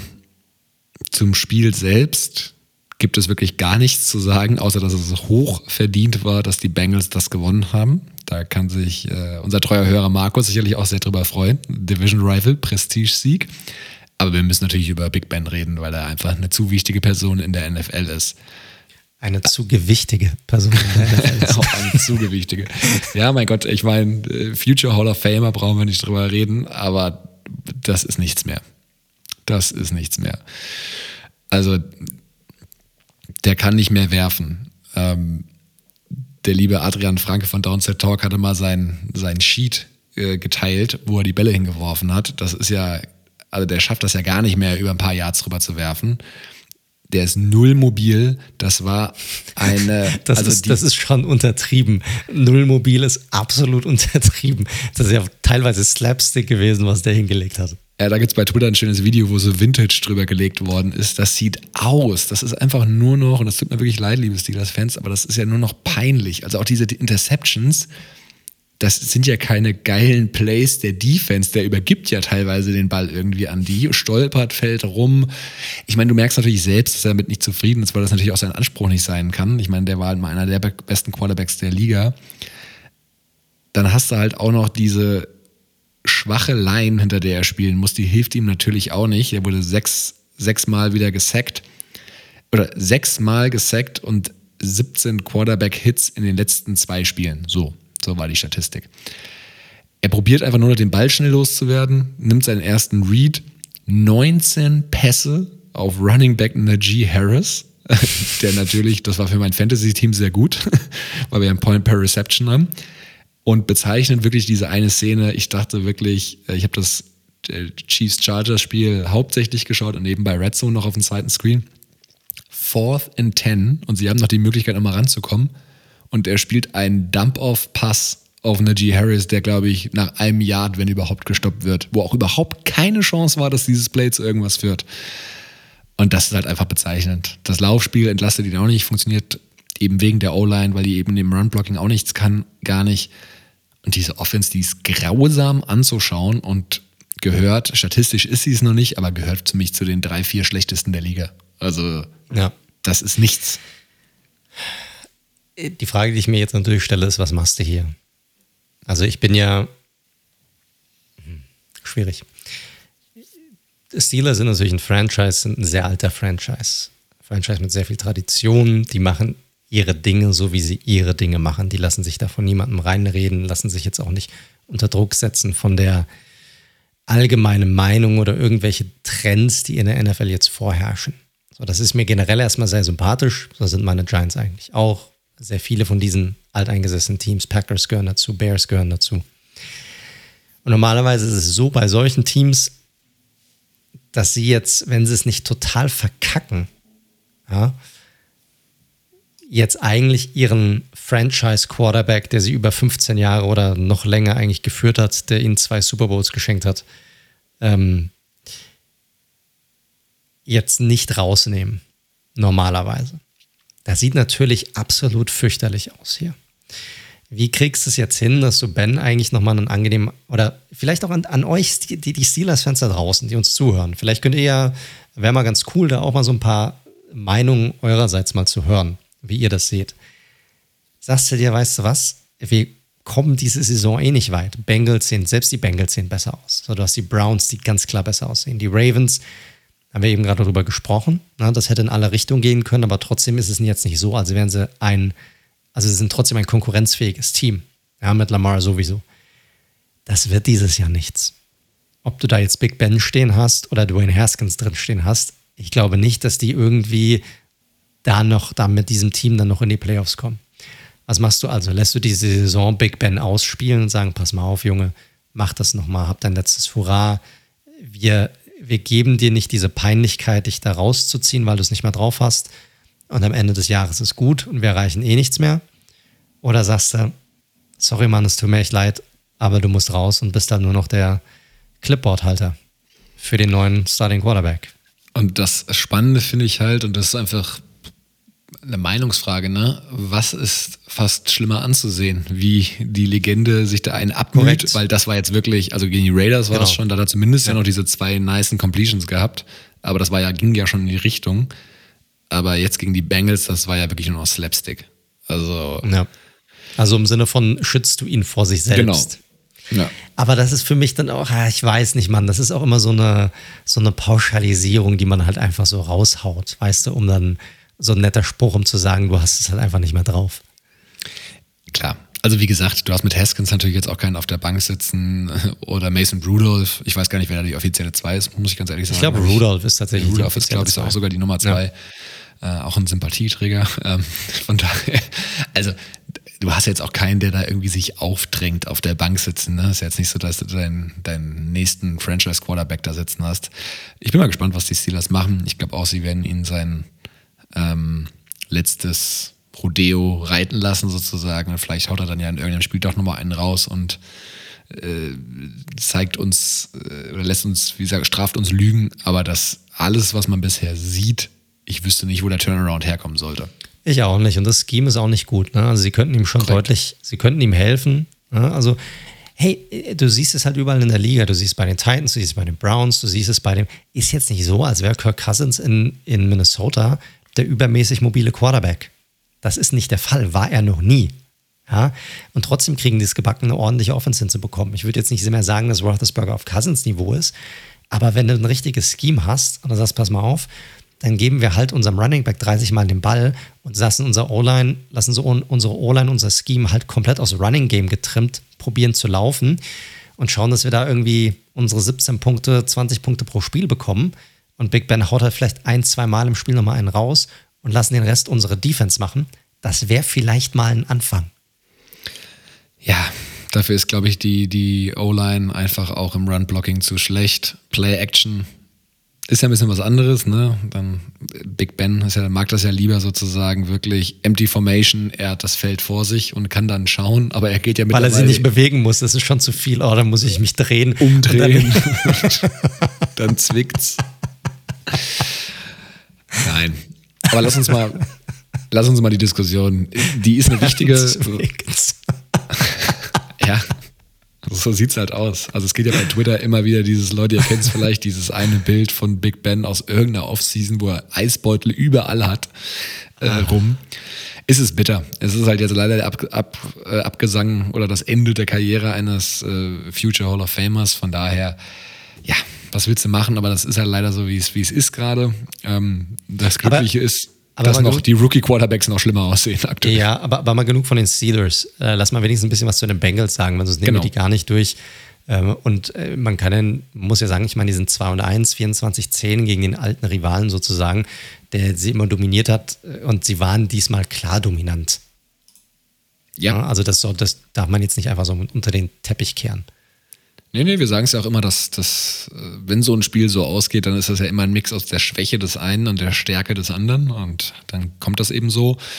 Man kann bei den Bengals schon einige Punkte sehr gut festhalten, auch einige, die mich überraschen. Also was weniger überrascht, ist natürlich, dass diese Burrow-Jamar-Chase-Connection, die ist absolut da. Alles, was in der Preseason war, könnt ihr vergessen. Chase hat jetzt schon Touchdown Nummer 3 und 4 in Woche 3. Das haben vor ihm nur ganz wenige Rookie-Receiver ge äh, gemacht. Also auch wieder eine richtig nice Completion, wo er einen geilen Catch macht, gerade so vor dem Körper. Ja. Joe Mixon ähm, sieht super aus, wie einer der besten Running Backs der Liga. Also findet da immer wirklich die, die Löcher in der gegnerischen D-Line und die, der Steelers ist ja auch nicht die schlechteste aller Zeiten, auch wenn der TJ Watt wieder gefehlt hat. Und äh, pest da durch. Das sieht ebenfalls sehr gut aus. Linebacker Wilson jetzt schon mit drei Interceptions in den letzten beiden Spielen. Na, gut, waren auch teilweise dankbare, aber hey, das muss jetzt Linebacker auch erstmal schaffen. Und O-Line, die kaufe ich noch nicht so ganz, muss ich ganz ehrlich sagen. Also das ist immer noch so lala. Die Front mit Hendrickson ähm, gefällt mir besser als gedacht. Also da war ich bei Hendrickson ja sehr skeptisch, aber die kriegen schon durchaus Druck auf den gegnerischen Quarterback. Was ich aber weiterhin schwierig finde, und da hatte ich tatsächlich mit, mit Markus, dem Bengals-Fan, auch schon mal hinterher geschrieben und habe auch ein bisschen was dazu durchgelesen. Also das Plate-Calling und das, was man auch sieht von Zach Taylor, ist immer noch sehr diskutabel. Also sie sind das Team, das am meisten bei First und Second Down läuft. Ja. Und sie haben ja wirklich Passing-Waffen. Ich finde es immer noch sehr berechenbar, wenig kreativ. Sie haben ja auch gegen die Bears verloren, zu denen wir gleich noch kommen, das eine Spiel. Also mm, ich bin da weit weg von einem Hype-Train. Also bei den Bengals, das ist jetzt gut. Jetzt haben sie zwei Siege und gegen die Vikings und Steelers vor der Saison hätte es wahrscheinlich nicht gedacht, dass sie gewinnt. Und wie gesagt, einige Sachen rechnen da echt positiv raus. Aber der Coach überzeugt mich noch nicht. Nee, die Bengals sind für mich so ein typisches Team, das auf einem ganz guten Weg ist insgesamt. Das letzte Saison einfach noch gar keine Chance hatte, wirklich großartig viele Spiele zu gewinnen die Bengals waren so ein bisschen wie die Lions aus diesem Jahr. So ein bisschen so in den Spielen drin, ab und zu mal für eine Überraschung vielleicht gut, aber eigentlich auch nicht wirklich. Und dieses Jahr haben sie schon einen Schritt nach vorne gemacht, haben jetzt einen positiven Rekord. Aber ich finde die Division zu stark, gerade mit den beiden Top-Teams da oben und die Saison noch zu lang, als dass ich jetzt hier sagen würde, hey, wir haben hier ein Team, das irgendwie am Ende der Saison mit einem positiven Rekord rauskommen würde. Soweit so weit bin ich noch nicht bei denen. Ähm, aber ja, das Play-Calling, Zach Taylor, ich habe meine Meinung zu ihm schon gesagt, für mich ist er kein Head Coach in dieser Liga und das macht jetzt dieser Start in diese Saison jetzt auch nicht, auch nicht wett. Da wird am Ende der Saison wird man sehen, ob er, ob er weiterhin eine Chance äh, bekommt, das Team weiterzuführen. Da wird der Record sicherlich eine Rolle spielen, wie sich die äh, Spieler hier auch, auch weiterentwickeln werden. Aber du hast recht, er ist einfach wenig kreativ. Das ist einfach so. Ja, ich glaube, genug dazu. Wenn ich gucke, wie viele Spiele wir noch vor uns haben. Ich weiß, Leute, euch ist scheißegal. Wir könnten auch hier vier Stunden labern, aber es ist, ist, es ist schon wieder bald elf und äh, wir haben noch ein paar Spiele vor der Brust. Ach, ich, das ist geil, dass du, weil ich habe drauf geguckt gedacht, boah, wir kommen eigentlich ganz gut durch. Es ist eine Stunde 45. Wir haben hier noch sechs Spiele. Hm, passt doch. aber ja, wir haben Viertel vor elf genau. Also ich denke mal, es wird um, um die Mitternacht rum werden, bis wir hier fertig sind. Schauen wir mal. Ähm, aber ich glaube, genug zu dem Spiel gesagt, oder? Ja. Gut, dann können wir zum nächsten Spiel rüberkommen. Das mache ich relativ fix. es ist Giants-Falcons-Spiel, Leute. Falcons haben das Spiel gewonnen, 17-14. War ein Defensive Struggle. Falcons jetzt bei 1 und 2. Die Giants weiterhin sieglos bei drei Niederlagen.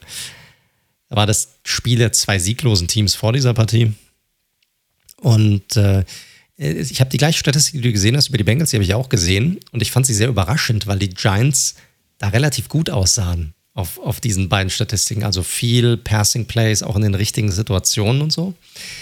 Wenn du dir aber die Offense anguckst, dann hast du da nicht so wirklich das Gefühl, als würde da viel richtig laufen, um ganz ehrlich zu sein.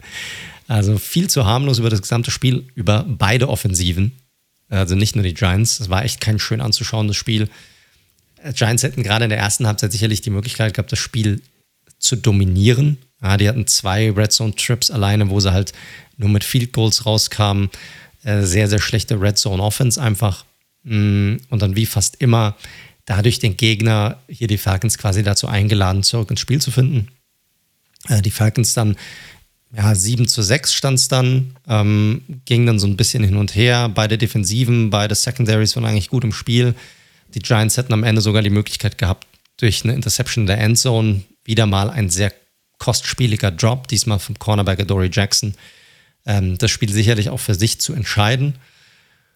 War aber nicht der Fall. Und so war es dann am Ende halt einfach so, dass man in der Offensive nicht weit genug nach vorne kam, den Ball panten musste, den Falcons zu viel Spielraum gab. Ähm, und dann hattest du halt ein Last Seconds Field Goal hier von Young Ho Koo von den Falcons, der das Ding dann reingemacht hat. Und so gewinnen die Falcons dieses wirklich sehr schlechte Spiel mit 17 zu 14. Oh ja. Ja. Das, äh, also ich muss ganz ehrlich sagen, wir kommen ja gleich zu den Takeaways, aber was die Offensiven angeht, die, ich muss kurz bei nachdenken, aber ich glaube, das sind, was die rein die Offensive angeht, die größten Enttäuschungen der Saison bis jetzt die beiden Teams. Für mich ja. die auf der einen Seite definitiv. Ich muss sagen, ich, ich äh, muss ein bisschen differenzierter betrachten, finde ich, weil die Probleme, die die Giants zum Beispiel haben, sind Probleme, wovor alle Fans gesagt haben, das sehen wir schon seit einer ganzen Saison so. Und das ist das Playcalling. Ja, du hast wenig Kreativität, du hast wenig auch Motion vor dem Playcall an sich. Du weißt eigentlich genau, was kommt. Und dann kriegen sie es halt auch nicht gebacken. Ne? Du hast mit Jones, ich finde, wenn, wenn, du zwei Sachen, zwei positive Sachen rausnehmen kannst, dann hast du einmal Daniel Jones, finde ich, dem bisher keine Schuld trifft, dass sie wirklich auch dieses Spiel verloren haben. Ich finde, er hat ein ordentliches Spiel gemacht, hat alles gegeben, eine geile Two-Point-Conversion auch da gehabt, wo den Ball reingelaufen hat, keine Fehler gemacht, ähm, vieles richtig, aber du hast viele Penalties auch hier drin. Und dann eine Sache, die ich ganz gut finde bisher, ist die Offensive Line, zumindest was die Pass Protection angeht. Also Andrew Thomas, der letztjährige First-Round-Pick, sieht richtig gut aus. Drei Spiele jetzt. Er hat insgesamt, ich glaube, vier oder fünf Pressure zugelassen, ähm, aber noch keinen einzigen Sack. Also bisher, das läuft richtig gut. Problem bei den Giants ist aber halt das, das Running Game. Also das kommt überhaupt nicht zustande. Ne? So gut oder gut ist übertrieben. Aber sie, die Ryan, die, die Ryan, die Line spielt deutlich besser in der Pass Protection als angedacht, aber sie kreiert halt keinen Push nach vorne im Running Game. So, das ist das eine. Und dann hast du einfach Saquon Barkley, der einfach ein Schatten seiner selbst ist. Ja, der tänzelt da hinten rum. Also, ich habe jetzt die Statistik nicht vor mir, vor mir aber gefühlt vom, vom Anschauen des Spiels würde ich sagen, dass die Hälfte seiner Running Plays negative Yards sind. Das ist nicht so gut. Ja, weil er einfach, er wird viel zu früh gestoppt. Er, er, er trifft nicht das Loch, er sieht auch das Loch nicht. Er, er tänzelt rum, er ist total zögerlich, anstatt einfach mal durchzulaufen zu sagen, fuck it, dann nehme ich halt am Stück einfach drei Yards immer wieder. Das wird schon mega helfen, wenn er einfach nur dreieinhalb, vier Yards am Stück machen würde. Aber ist ein Politikum, weil Devin Booker hat das letztes Jahr eigentlich ganz gut gemacht bei uns. Devin Booker, unser allererstes Free Agent Signing, sechs Millionen über zwei Jahre, gesunder Scratch, war noch nicht mal auf dem Roster für den Spieltag. Hm. Ja. Könnte ich dir mit Canyon Drake auch nochmal eine ähnliche Geschichte nachher erzählen, aber da kommen wir ja noch zu. Also läuft, läuft. Ne? Also, und ganz ehrlich, Leute, Barclay, ich hatte es auch schon vor äh, in der ersten Woche gesagt, das wird sich auch noch hinziehen. Ich habe Adrian Peterson gesehen, als er zurückkam nach seinem äh, Kreuzbandriss, die Saison danach. Der hat auch ein paar Spiele gebraucht, aber der ist mit Wut im Bauch gerannt, Mann. Der ist mit richtig Wut im Bauch gerannt. Der wollte sozusagen dieser, Verletzung, die er hatte, er wollte die sozusagen rausrennen. Das macht Barkley nicht. Da, da, da siehst du, selbst wenn er durchkommt, fängt er an zu stolpern, weil sein Kopf und seine Beine, die sind null auf, dem, auf demselben Level. Gar nicht. So, die kommen gar nicht hinterher zu dem, was er eigentlich machen will. Und das ist halt, das ist, das ist ein Riesenproblem. Defensive finde ich auch, finde ich noch enttäuschender als die Offensive, weil die kreiert einfach keinen Druck. Null. Die hatten zwar Sacks, aber jeder Sack ist ein Coverage-Sack. So, das ist, und das gegen die Falcons geht das, gegen ein besseres Team geht das nicht. Und die Falcons haben das noch ganz gut ausgenutzt. Ne? Matt Ryan hat jetzt statwise sicherlich okay, 27 von, von 36 am Mann gemacht, hat auch zwei Touchdowns. Das ist eine gute Deadline. Das ist eine gute, aber er hat keine großen Würfe gemacht. Also es war nicht ja, so, als hätte er wirklich gut, ein, ein, ein, gutes Spiel gemacht, hatte dazu noch den einen Fumble auch. Running Game war quasi auch kaum existent für die Falcons. Und selbst im Receiving Game hatten sie Schwierigkeiten. Calvin Ridley hatte auch noch knapp über 60 Yards. Äh, Cordell Patterson hatte noch ein ordentliches Spiel, gerade im Receiving-Bereich, hatte sechs Receptions für 82 Yards, aber auch alles nach dem Catch. Also nichts, wo jetzt Ryan irgendwie einen, einen geilen Ball geworfen hätte, sondern die Spieler haben selbst kreiert, die Defense konnte das nicht stoppen. Und das war so ein bisschen, das war so ein bisschen das Spiel. So. Und ansonsten gibt es ja nicht, nicht, nicht viel zu sagen. Die Falcons kaufen sich eine Woche Ruhe, glaube ich, bis zum nächsten Debakel, was ansteht bei denen. Das steht sozusagen vor der Tür, weil dafür sind sie einfach nicht gut genug. Und bei den Giants brennt halt aktuell einfach der Baum. Und mit einer Niederlage nächsten Woche gegen die Saints, wo ich sie nicht ganz chancenlos sehe, muss ich sagen, aber ja, auch da könnte passieren, dann könnte es auch schon die ersten Rollenköpfe geben. Das kann ich mir sehr, sehr gut vorstellen, weil die Fanbase ist up in arms und Owner Mara, der sieht sich das, lässt sich das auch nicht, schaut sich das auch nicht mehr an. Für Judge geht es sicherlich auch so ein bisschen um seinen Job. Da wird sich, wird sich die Frage stellen, nochmal so eine uninspirierte offensive Performance, fliegt dann Jason Garrett oder nicht? Ja, aber die Alternative ist Freddy Kitchens. Kommst du dann vom Regen in die Traufe? Ist das wirklich eine bessere Alternative? Und eine Sache, wir sagen es ja oft, na, oh, das ist schlecht geschemt und das ist äh, uninspiriert und unkreativ und so weiter. Der große Harry Carson, Giants Hall of Fame Running äh, Linebacker, hat mal gesagt, Players gotta play. Die Spieler müssen es am Ende des Tages aber auch umsetzen, was vorgegeben wird. Und wenn sie das halt nicht umsetzen, dann hilft auch der beste Playcaller nichts. und das hast du momentan einfach. Bei beiden Teams im Übrigen. Sowohl bei den Falcons auch bei, als auch bei den Giants. Du hast sowohl schlechtes Scheming als auch äh, Spieler, die das nicht perfekt umsetzen können oder nicht umsetzen. Und so kannst du halt keine Spiele gewinnen in der NFL. Ja. Also wie gesagt, ich finde die Giants auf beiden Seiten des Balls relativ enttäuschend. Ich habe zwar gerade mir nochmal geguckt, was, was die offensiven Punkteanzahl gibt. Da gibt es eine, ach du Scheiße, da gibt es ja, ihr seid ja wirklich mit euren 18 Punkten, da gibt es noch acht schlechtere Teams nach drei Spielen im Schnitt. Äh, muss man auch erstmal schaffen. Aber vielleicht nochmal ein Satz zu den Falcons, das finde ich nämlich auch bisher. Die haben jetzt zwar gewonnen und das, äh, vielleicht gibt ihnen das so, ein, so, ein, so einen kleinen, kleinen Spark. Ach, aber mit den Playmakern, diese ganze Offense sieht auch wirklich nicht gut aus, muss man sagen. Ein, ich, null. Zwei, die, beide Teams waren einfach nicht gut. Das ist einfach so. Das, das kann man einfach so sagen. Muss ich über meine Giants sagen und bei den Falcons genauso. Ich, pff, kannst du knicken. Tja.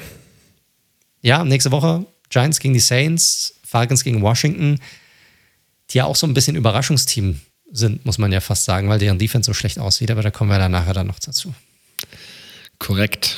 Lass uns doch erstmal über ein anderes Überraschungsteam sprechen. Die Raiders. Du darfst gerne, mein Lieber, ja. So, wir haben quasi den, wo wir letztes Jahr noch so auf einer Linie waren, hat sich dein Team in die, in die eine Richtung und mein Team ganz krass in die andere Richtung entwickelt. Ja, aber die Raiders haben es trotzdem spannend gemacht. 31, 28 wieder nach Overtime. Und, ich gehe äh, fest davon aus, dass ihr nächste Woche einen Unentschieden habt. ja, wir arbeiten auf jeden Fall hart drauf hin, muss man sagen.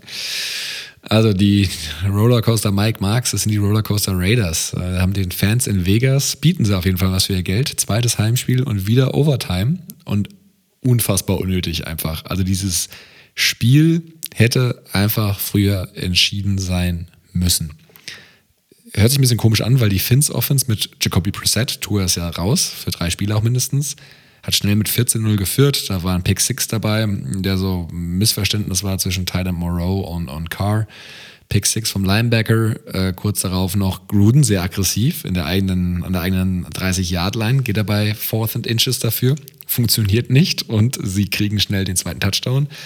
14-0 für die Dolphins, aber ab dann haben eigentlich nur noch die Raiders gespielt, sowohl offensiv als auch defensiv, haben äh, Punkte ohne Ende nacheinander erzielt für 25, haben dann aber einen Extrapunkt liegen lassen, wodurch es ein Two-Score-Game war. Und das haben die scheiß Dolphins, wie ich mir an dem Tag gedacht habe. Ich mag die Dolphins sonst alles gut, aber da war ich echt ein bisschen aggro. Haben das echt ausgenutzt und mit runterlaufender Uhr Jacoby Preset wirklich beim Fourth Down noch zum Ausgleich oder zum Touchdown gelaufen und dann Two-Point-Conversion, Verlängerung, nachts von Sonntag auf Montag, Montag arbeiten. Klasse. Hat man richtig Bock drauf. Vor allem war es ja nicht sofort, die war ja dann auch nicht sofort rum, sondern die ist ja auch wirklich, hatte bis zum Ende dann auch noch gedauert, diese Overtime. Ja, wobei es wieder verblüffend ist, ist mir mal wieder aufgefallen, dadurch, dass sie ihre, ihre, ihren TV-Schedule haben, wie wenig Werbung es in der Overtime auf einmal nur noch gibt. Ne? Während, ja, während das reguläre Spiel in eine epische Länge von über drei Stunden gezogen wird, ist die Overtime auf einmal ganz schnell, schnell durch, ohne Werbung. Aber naja, das am Rande ging ein bisschen hin und her. Defense der Raiders auch ein paar gute Plays gemacht. Am Ende Field Goal, Field Goal und dann nochmal Field Goal von den Raiders, weil die haben den Münzwurf gewonnen und somit war der Sieg da. Interessant muss man noch ganz kurz thematisieren zum Spiel, bevor wir zu den Takeaways gehen. Die emotionale Wende brachte wirklich ein absurd dummer so dumm. Play-Call. So dumm von äh, vom OC der, der Dolphins. Ja, von allen war das dumm, Mann. Also dem kannst du, klar, der OC äh, zeichnet dieses äh, Play auf, aber so dumm, den überhaupt zu werfen und auch vom Receiver den überhaupt zu fangen. Also da waren alle einfach Brainfart. Definitiv. Wovon reden wir? Äh, die Dolphins hatten einen Drive, der in der eigenen Endzone sozusagen gestartet ist und was man eigentlich nie sieht, da gibt es einen Run-Play oder vielleicht sogar einen Deep-Shot, den man probiert irgendwie, aber nichts mit Risiko. Auf jeden Fall darfst du ja nicht gesackt werden, weil das ist ja nach den Regeln ein Safety, also zwei Punkte für den Gegner. Und das ich, kann ich mich nicht Und der Gegner bekommt den Ball. Und der Gegner bekommt den Ball, korrekt, richtig. Und sie haben einen Safety anders fabriziert, indem sie einen Screen Pass gepasst haben. Und Jalen Waddle hatte den Ball, glaube ich, original eine halbe Sekunde, als er auch schon getackelt worden ist von Casey Hayward, der das sehr gut antizipiert hat. Bumm, Safety und Ballbesitz Raiders. Also ähm, war auch kein guter Wurf. Der Wurf war hoch. Waddle musste richtig springen in der eigenen Endzone und als er praktisch mit den Füßen wieder am Boden stand, war der Tackler schon da und das war fertig. Wenn er den irgendwie wenigstens so in den Lauf hinein oder halt tiefer, dass er den direkt gefangen hätte, um da noch irgendwie rauszukommen. Aber selbst das wäre schwierig geworden. Ja, also dumm, haben die Dolphins äh, dem Gegner äh, eingeladen. Aber schauen wir mal auf die generellen Themen. Man muss weiterhin sagen, Raiders Offense, Passing Offense, ähm, in allen drei Spielen irgendwie ähnliches Muster. Erste Halbzeit so lala, zweite Halbzeit plus Overtime brutal am Abliefern. Gerade die jungen Receiver um Rux und Edwards liefern richtig gut ab in der Crunch-Time. Raiders haben jetzt, sind das erste Team in der äh, NFL-Geschichte, die nach drei Spielen vier Spieler haben, die schon über 200 Yards haben. Also komplett aufgeteilt das Ganze. In dem Spiel, ich glaube, wir werden so schnell nicht mehr über ihn in diesem Podcast reden, Peyton fucking Barber mit 143 Scrimmage Yards. Das ist meine äh, schöne Geschichte, eben Kenyon Drake für 5 Millionen im Jahr sein und Josh Jacobs ist verletzt und dann läuft Peyton Barber. Naja, gut, das ist, könnte man nochmal was anderes thematisieren, es ist wie es ist.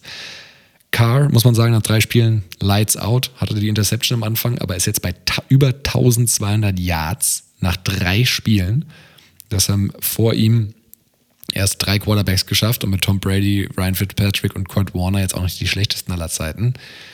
Geht aggressiv downfield, hat mit äh, Kyler Murray die meisten 20 Yards Completions, kreiert selbst auch Plays, kann da eben nur empfehlen, mal die Highlights sich anzuschauen. Gerade der vor dem, vor dem Game-Winning Field Goal in der Overtime auf Edwards on the money, perfekter Wurf. Und das alles, muss man sagen, ohne eine gute O-Line, weil die struggle die umgebaute wie erwartet weiterhin sehr. Der Center kann noch nicht mal richtig snappen, das ist Vogelwild teilweise. Und das Running Game hat bis tief ins vierte Viertel auch gar nicht funktioniert. Also Derek Carr, wo viele sagen, der braucht perfekte Umstände, die hat er definitiv gerade nicht und er liefert trotzdem ab. Ja, also gerade da waren einige so nice Deep Balls dabei, also das muss man echt sagen, der haut die Teile, die Bälle da einfach raus und die Receiver helfen ihm natürlich auch dabei. Er hat natürlich auch den einen oder anderen Speedster dort. Hunter Renfro, jemand, den er mal anwerfen kann. Darren Waller ist natürlich einfach mal ein, Gott auf dieser Thailand-Position als, als halber, halber Whiteout. Muss man sagen. Also, das, das macht er echt gut momentan. Und gönnt euch mal ein paar Hunter Renfro Routes. Das ist schon relativ nice, wie er da die, äh, die Defense immer stehen lässt. Der, ist, äh, der hat gute Cuts, der Freund genug zu den Raiders. Das hat sich da viel, sag ich mal, fortgesetzt. Passwash war nicht ganz so dominant, aber ansonsten auch wieder gute Defense. Die war da, wenn sie gebraucht wurde. Gehen wir nochmal rüber zu den Finns. Ja, Jacoby Preset ist Jacoby Preset. Ich fand ihn aber sehr ordentlich in dem Spiel und er hat dann am Ende sie auch wirklich wieder dahin gut geführt. Wenn du jetzt sie vergleichst, sieht er besser aus als Tour, meiner Meinung nach, weil er als Runner auch noch mehr gibt. Macht es jetzt Sinn, wenn Tour wieder fit ist, Preset draufzulassen? Ich denke nicht. Was, was willst du mit Preset erwarten? Das wird jetzt auch kein guter Starter mehr in der NFL. Die O-Line für die Finns wichtig, da hatten sie umgestellt, die war nämlich desaströs in den ersten zwei Wochen, sie sah deutlich verbessert aus, ähm, sowohl im Run-Blocking als auch im Pass-Blocking. Also da haben sie wohl die richtigen Erkenntnisse gezogen. Und last but not least, die Defense wird, ist wieder eine gute Defense. Die haben Playmaker, vor allem mit Xavier Howard, ähm, die können, die haben kreative Looks, die sie da Offense geben. Also das wird wieder eine gute Defense sein. Nach vorne ist das halt zäh anzuschauen, muss man ganz klar sagen. Ich finde ihn nicht prickelnd. Also du hast schon recht mit deinem Assessment, dass er besser ist als oder dass er besser aussieht als Tour, weil er andere Elemente mit reinbringt. Das heißt aber nicht, dass er gut aussieht. Und ich bin komplett bei dir. Wenn Tour wieder fit ist, dann musst du Tour nochmal die Möglichkeit geben, zu zeigen, dass er wirklich ein First-Round-Pick ist.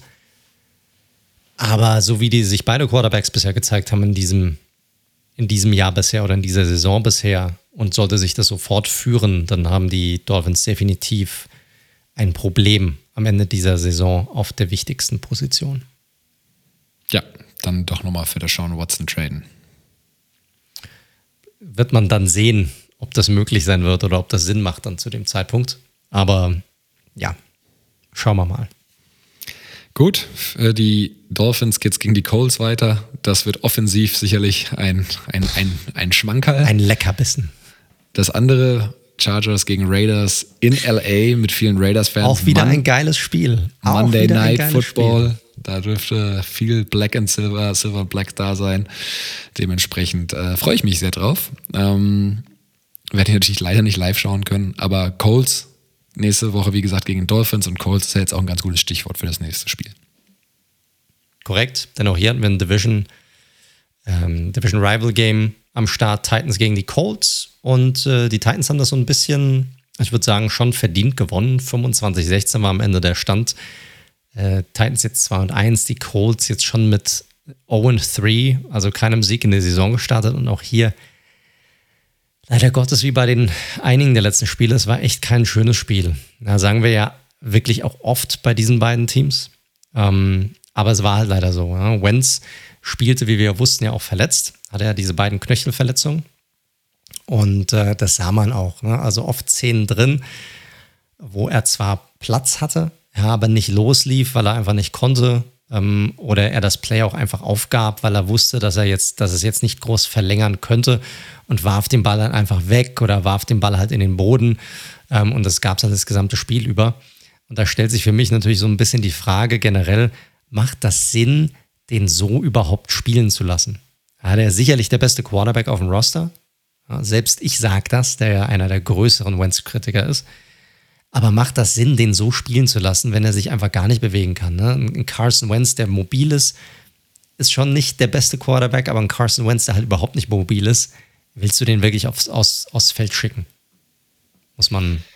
Ja. Also ich, ich, fand, das war jetzt kein smarter Move hier von, von Frank Reich und den Colts.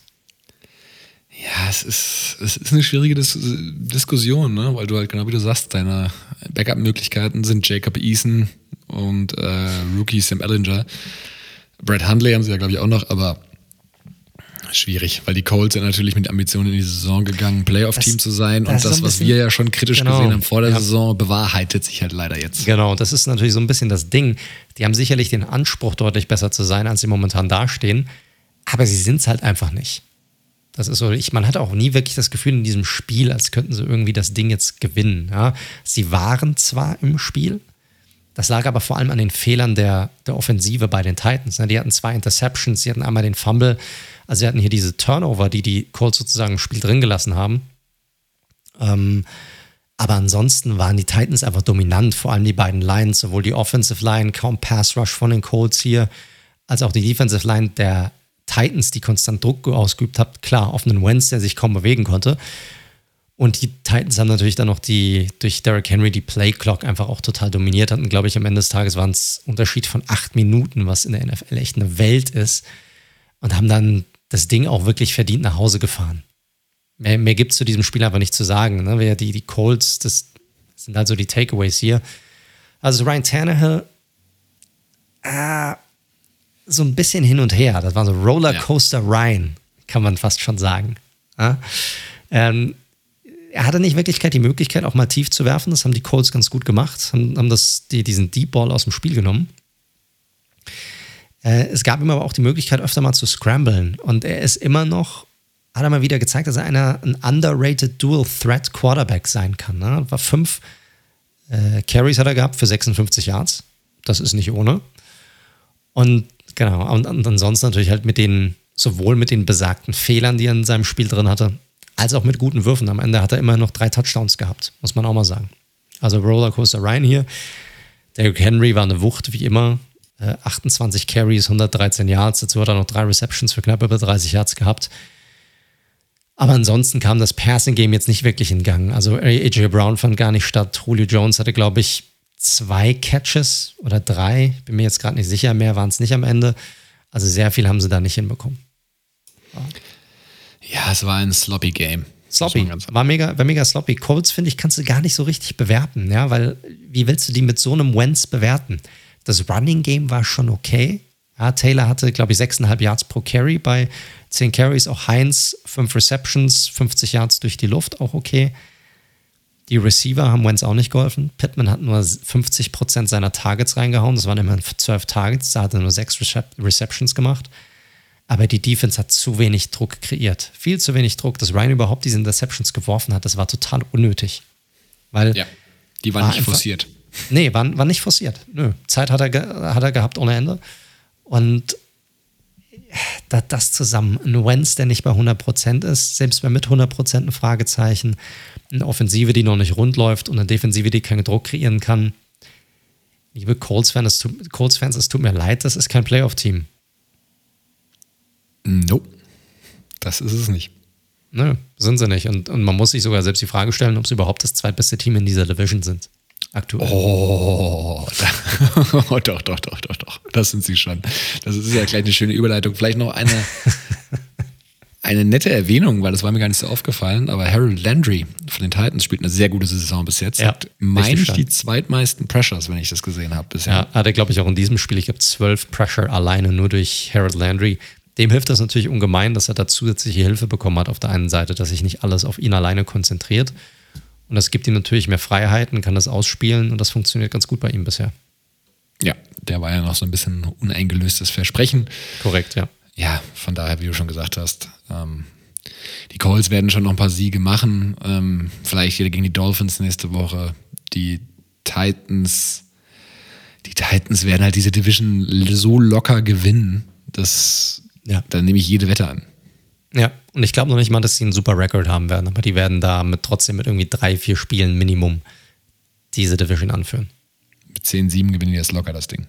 Ja, selbst mit einem, selbst mit einem ausge geht, geht ja nicht mehr, aber selbst mit einem ausgeglichenen Rekord würden sie diese Division noch gewinnen.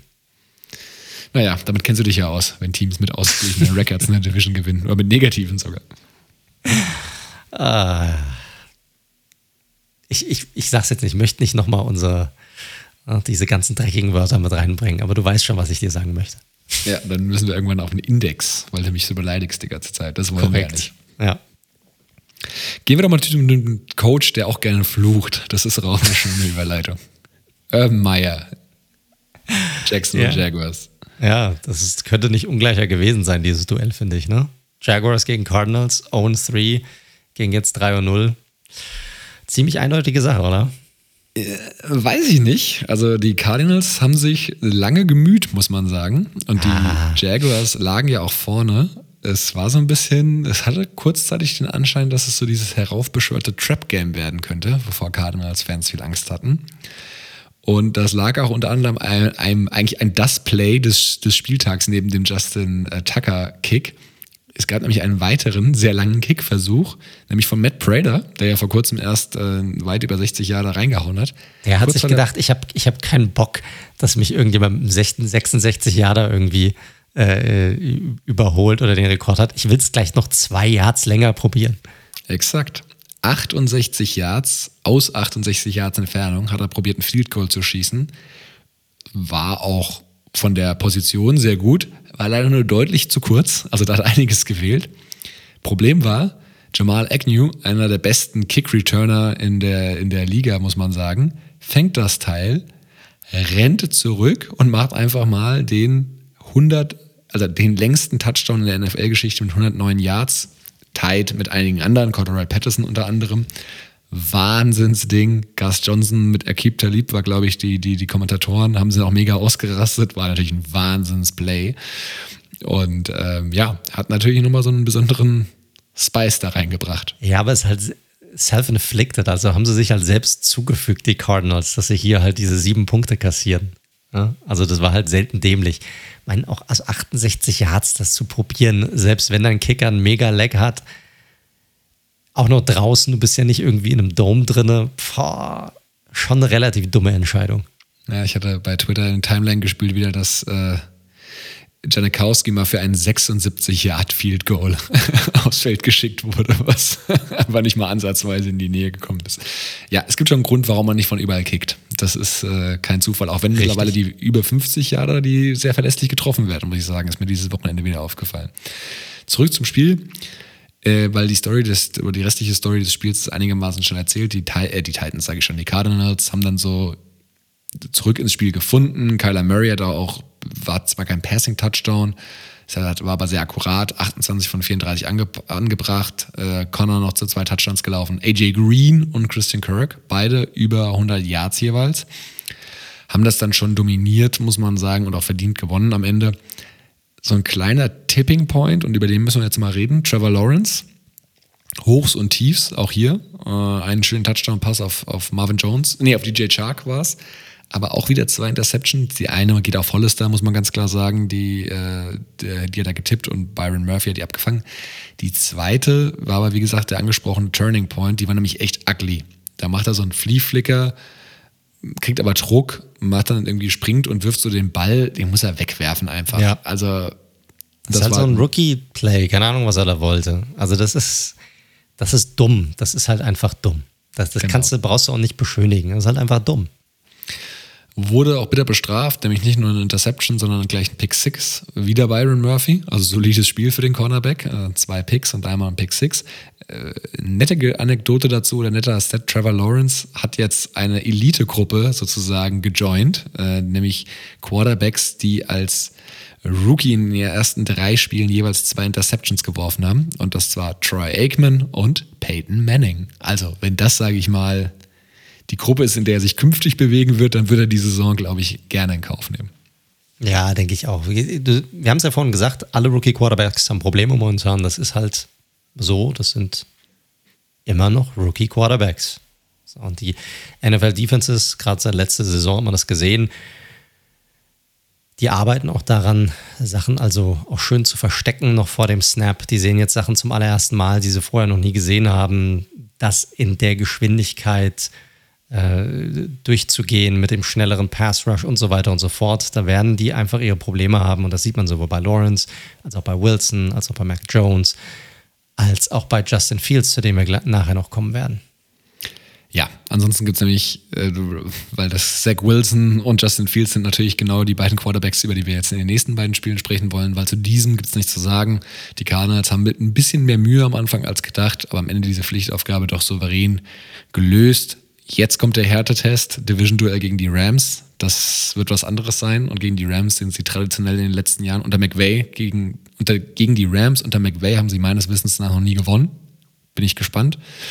Ähm, ja, und die Jaguars müssen im Raubkatzenduell sozusagen gegen die wieder erstarkten Bengals. Ähm, da habe ich auch einen klaren Favoriten, aber schauen wir mal. Ja, definitiv Spiele, die auf engerem Niveau laufen sollten. Auf das eine bin ich definitiv mehr gespannt als auf das andere. Korrekt. Aber gut, äh, kommen wir zum nächsten Spiel rüber. Ich glaube, über das Spiel haben wir eigentlich alles gesagt. Äh, Broncos Jets. Hier können wir relativ fix durchgehen, Leute. Also Shutout hier. Broncos gewinnen dieses Spiel relativ easy. 26 zu 0. Relativ easy. Relativ easy, ja. Äh, die, die cruisen regelrecht äh, zu, diesem, zu diesem Spiel. Und es ist ja, es ist super schwer, hier irgendwas rein zu interpretieren. Ne? Also, das ist jetzt nichts anderes als das, als das, was wir die letzten paar Wochen auch erzählt haben. Teddy Bridgewater weiter so ein bisschen wie so ein Chirurg, äh, der durch diese Defensiven hindurchgeht, wie er die Offensive sozusagen operiert mit mega viel Effizienz, wie er das Ganze anführt. Äh, Wilson war quasi konstant unter Druck, musste fünf Sacks schlucken, keine Chance überhaupt mal ja, in der Pocket Zeit zu finden, irgendwas zu kreieren. Obwohl Bradley Chubb schon wieder verletzt ist. Ja, wo Bradley Chubb schon wieder verletzt ist, ja. Aber diese O-Line ist aber auch echt schlecht. Also die O-Line ist, ne, Beckton fällt ja auch aus, aber dieses ist echt, echt richtig schlecht. Wilson hat jetzt schon in den ersten drei Spielen 15 Sacks kassiert. Der ist gerade auf einer Runrate von 85 Sacks für die Saison. Das wird sich hoffentlich für ihn nochmal beruhigen. Alle Aber von Chandler Jones. Der Genau. war ja auch auf der gleichen Runrate. ja. Ähm, ist aber natürlich eine, äh, ja, es ist schwierig. Was ich schwierig finde bei dem Ganzen ist, ich weiß nicht, wie Wilson hier wirklich viel lernen soll, wenn er momentan spielt. Also wir sagen ja eigentlich, ja, ist ja egal, ob er auf der Bank sitzt oder spielt, er nimmt da immer irgendwas mit. Das Problem ist, er lernt nichts wirklich, wirklich. Also er lernt nicht in der Pocket drin zu bleiben, weil er hat gar keine Zeit, in der Pocket drin zu bleiben. Er hat null Zeit, überhaupt mal was zu lesen, weil diese Offensive Line in diese Zeit nicht gibt. Das heißt, er operiert eigentlich konstant, wenn er was macht, außerhalb der Pocket. So kannst du nichts, da kannst du deinem Quarterback nichts beibringen. Ja, so, so, so funktioniert, so operiert halt keine Offense. Und deshalb finde ich es schwierig. Also, das hat schon, es zeigt für mich so ein bisschen, dass es bei den Jets gibt es keine andere Möglichkeit, das ist, da gibt es keine andere Alternative. Aber für mich ist das so ein bisschen ein Paradebeispiel, warum es auch manchmal Sinn macht, dass ein Quarterback einfach sitzt, wenn er ein, Quarter, wenn er, wenn er ein Rookie ist. Weil hier, ich glaube, Wilson nimmt hier nichts mit raus momentan, wirklich nichts. So schlecht ist diese Line. Die Receiver äh, separieren sich nicht, die kreieren nichts dafür. Er steht nur unter Druck, er läuft eigentlich nur weg. Da wirklich irgendwas zu lernen, wie man eine Defensive seziert und auseinander nimmt. Und äh, das findet hier gar nicht statt. Und das, das irritiert mich hier so ein bisschen an der, an, an der ganzen Geschichte. Naja, ich, also bin ich ein bisschen anderer Meinung. Ich finde, wenn du technische Defizite hast, ne, was, keine Ahnung, Beinarbeit angeht oder sonstige Geschichten, was die Mechanics angeht, dann finde ich Sitzen auch okay. Ansonsten bin ich schon der Meinung, auch wenn ich dir recht gebe, dass die Umstände, das äh, bei den Jets ja seit Jahren so, natürlich maximal undankbar sind. Äh, für, für, nicht nur für einen Rookie, für jegliche Quarterbacks. Ich, muss, halt, ich muss auch wirklich passen, gerade wer der Backup-Quarterback, ich weiß, dass sie No-Name Backup-Quarterback haben. Ich, ich kann es ja gar nicht sagen. Nicht. Ich kann es ja, ja, gar nicht sagen. Ähm, also von daher super bitter, weil sie haben jetzt, korrigiere mich, aber ich glaube, sie sind zum zweiten Mal nacheinander bei null Punkten geblieben und sie haben wirklich, das ist wirklich schon super krass, 6,7 Punkte im Schnitt nach drei Spielen. Die Offense ja. der Jets. Ja, das ist, wow. das ist richtig, das ist richtig schlecht. Und du hast, wie gesagt, die O-Line ist eine Katastrophe, Receiving Core ist eine Katastrophe zurzeit. Äh, selbst Corey Davis, der ja in den ersten paar Wochen noch ganz gut aussah, konnte in diesem Spiel eigentlich nichts wirklich kreieren. Keiner kreiert mal Raum für sich und Wilson, der hat null Zeit. Dadurch, dass er dauernd hinten liegen, können sie auch das Running Game gar nicht aufziehen. Das, das findet gar nicht statt. Das existiert quasi gar nicht. So kannst du nicht gewinnen. Das bringt Wilson. Ich finde, das bringt Wilson auch nichts. So, weil er gar nicht, er ist gar nicht richtig im Spiel drin. Aber es, es ist halt wie es ist. Jets müssen da durch, Wilson muss da durch. So ist es halt. Bei den Broncos die andere Sache. Was kann man da noch sagen? Running Game war jetzt nicht so prickelnd. Ja, aber gut drauf geschissen in diesem Spiel. Receiving Game umso besser. Diesmal durfte Tim Patrick ran. Der hatte äh, fünf Receptions bei fünf Targets für äh, knapp 98 Yards. Hat ein gutes Spiel gemacht. Vielleicht auch deshalb das Einzige, was so positiv hervorzuheben ist bei den Jets, war sicherlich die Run-Defense ähm, ansonsten konnte man da nicht mega viel Druck kreieren, wodurch dann natürlich auch die Secondary-Probleme bekam und Bridgewater die quasi relativ ruhig auseinandernehmen konnte. Kurz noch auf Bridgewater. Mein Gott, die Broncos haben sechs Runden-Pick für ihn rausgegeben. Wenn der so weitermacht, dann war das für die Broncos ein absoluter Stil. Fertig. Ja, definitiv. Also das Einzige, was man bei den Broncos sicherlich noch mit Vorsicht genießen muss, ist die Gegner, die sie hatten ähm, weil sie haben jetzt nacheinander halt gegen die Giants, die Jaguars und die Jets gespielt. Diese drei Teams haben einen kumulierten Rekord von Zero Siegen und dementsprechend neun Niederlagen. Von daher finde ich das, was nächste Woche kommt mit den Ravens, das ist mal die erste ähm, Nagelprobe sozusagen. Und die Jets werden also. Die werden von den Titans auseinandergenommen werden. Korrekt. Ganz einfach. Ganz genau so wird es sein. Und bei den, du hast schon recht bei den Broncos, die Gegner waren nicht jetzt nicht so prickelnd, aber das liegt auch daran, dass die Broncos es einfach auch sehr gut gemacht haben. Das muss man auch sagen. Und ich glaube auch die Ravens werden es jetzt, das wird ein Duell auf Augenhöhe sein, meiner Meinung nach. Absolut. So, mehr gibt es zu dem Spiel nicht zu sagen, mehr kann man da wirklich nicht rausziehen, Leute. Kommen wir zum nächsten Spiel. Boah, auch wieder ein Rookie Quarterback und auch der ja, der, ich kann sich einer sagen, der hat das kräftig aufs Maul bekommen in diesem Spiel. Ja, ich habe ja auch nur stehen Armärmer Fields. Alter, was ein Debüt. Also ein Starter-Debüt, er hat ja vorher schon ein paar Snaps gesehen gehabt. Bittere Geschichte. Browns, der Vollständigkeit halber 26 und 6 das Ding gewonnen, haben jetzt einen 2 und 1er Rekord, nur gegen die Chiefs verloren. Die Bears 1 und 2, nur gegen die Bengals gewonnen. Also Justin Fields, die Zahlen des Grauens, vollkommen überfordert, wurde neunmal gesackt. Ähm, das gab es schon lange nicht mehr. Der letzte Rookie Quarterback, das war irgendwie 2013, der hat zwölf gefressen. Er hat insgesamt aber auch nur, stand dauernd unter Druck, hat nur sechs von 20 Pässen angebracht, ja? also noch nicht mal ein Drittel für 68 Yards. Das ist krass. Das ist absolut krass. Hat ein QBR von sieben. Also ein einstelliges QBR hatte ich noch gar nicht gesehen. Ich wusste gar nicht, dass es das gibt. Aber es gibt es anscheinend.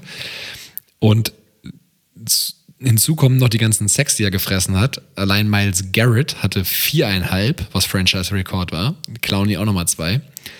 Durch diese ganzen Sex und den damit verbundenen Raumverlust hatten die am Ende 47 Offensive Yards, 46 am Boden durchs Laufen und einen Yard positives Play durch die Luft.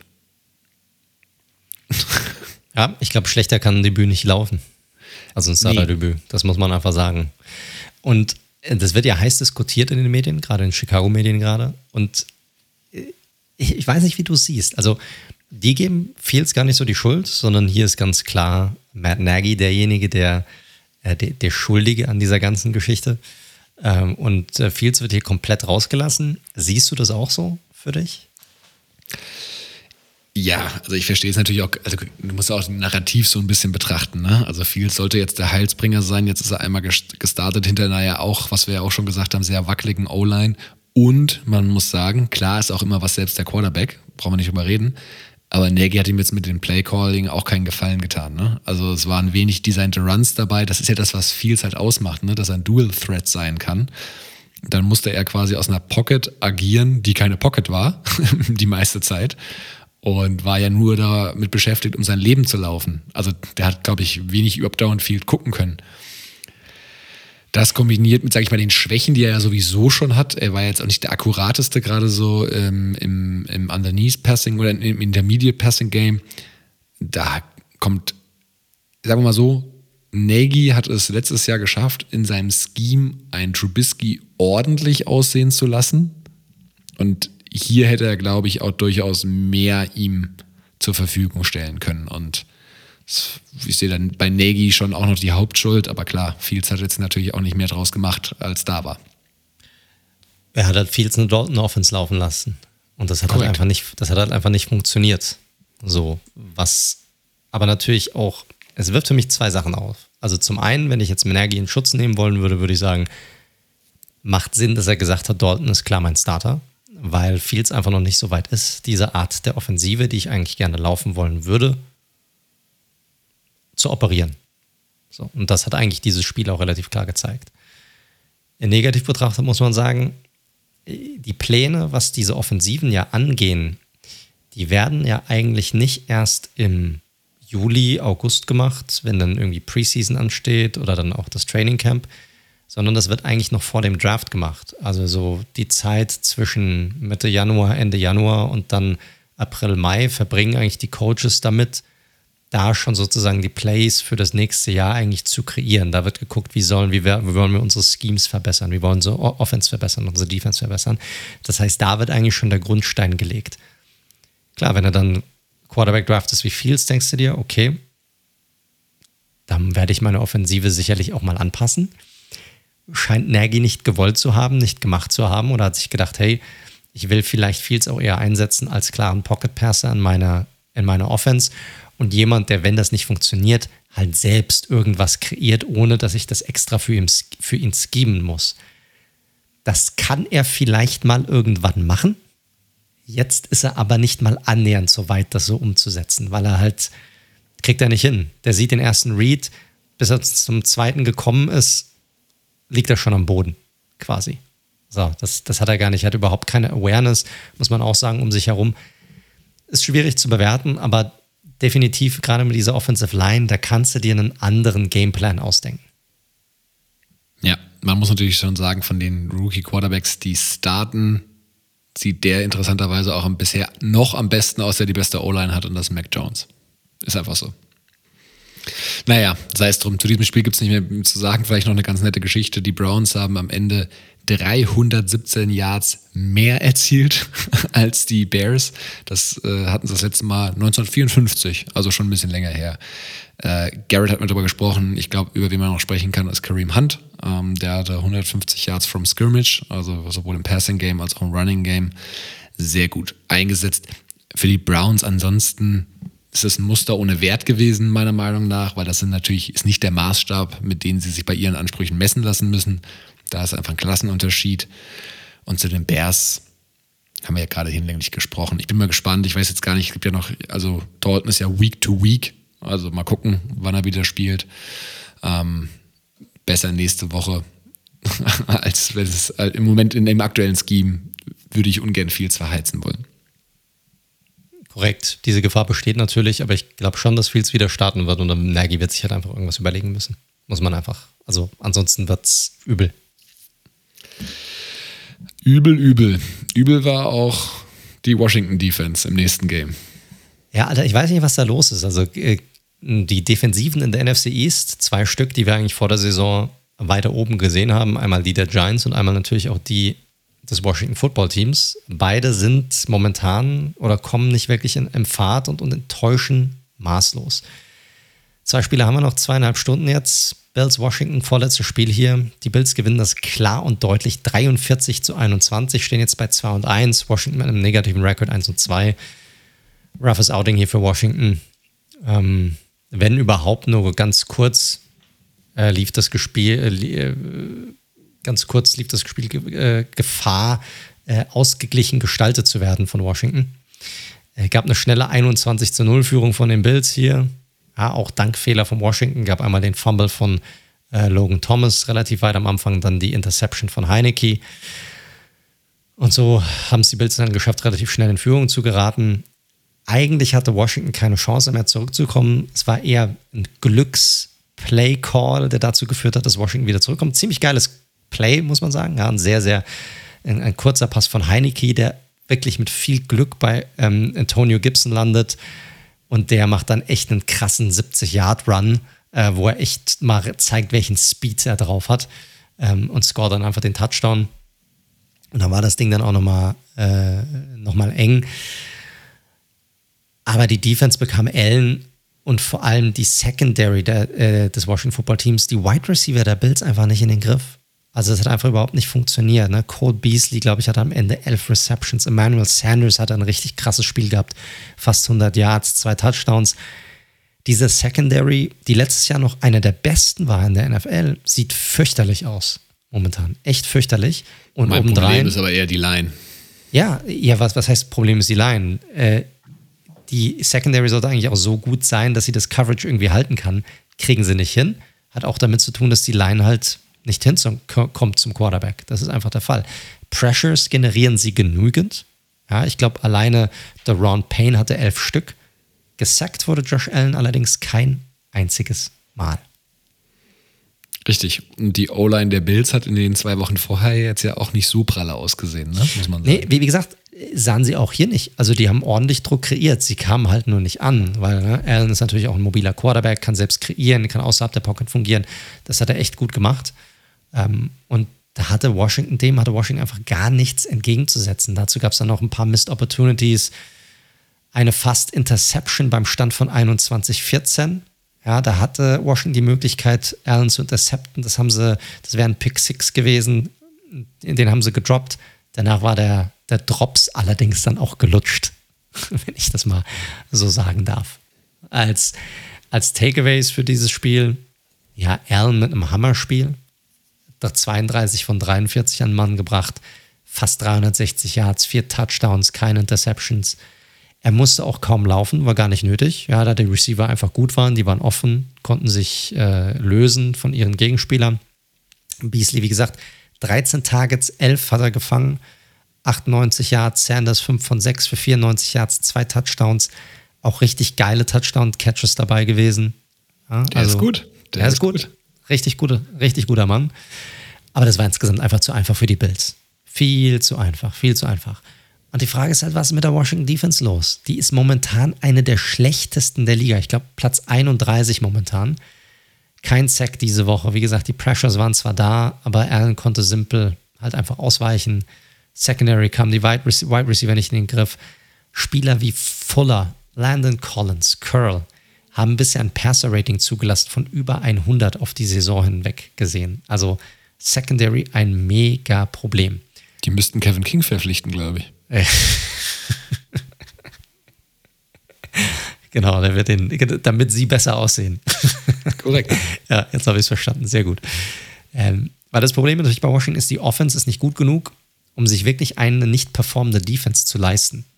Dort ist ja vorhin angesprochen, es fehlt der Quarterback, der eigentliche, mit Ryan Fitzpatrick. Ich gehe aber mal so weit, die würden auch mit Fitzpatrick nicht besser aussehen. Die hätten auch gestern das Ding genauso verloren. Das wären, Heineke spielt eigentlich wie eine Version von es ist Fitzpatrick 2.0, so wie der spielt. Der hat den einen oder anderen geilen Wurf dabei, kann sich auch mal lösen, ist auch so ein bisschen ein Ganzlinger. Und dann hat er auch wieder Würfe dabei, wo du denkst, alles klar, du bist halt einfach nur ein Backup. So. Hat natürlich nicht so den Arm, ne? Also der. Korrekt. Ja. Fitzy kann den schon nochmal mehr Downfield prügeln. Das stimmt schon, das stimmt schon, aber du brauchst auch die Receiver dazu. Ja, bis auf Terry McLaurin läuft da nicht viel. Äh, 14 von 24, knapp über 200 Yards, zwei Touchdowns, zwei Interceptions. Jo, und das Ganze wird natürlich auch, diese Statline wird natürlich auch komplett verzerrt durch diesen einen glücklichen, kurzen äh, Dump-Off-Pass zu, zu Antonio Gibson, der daraus dann natürlich ein, ein Wahnsinnsplay kreiert.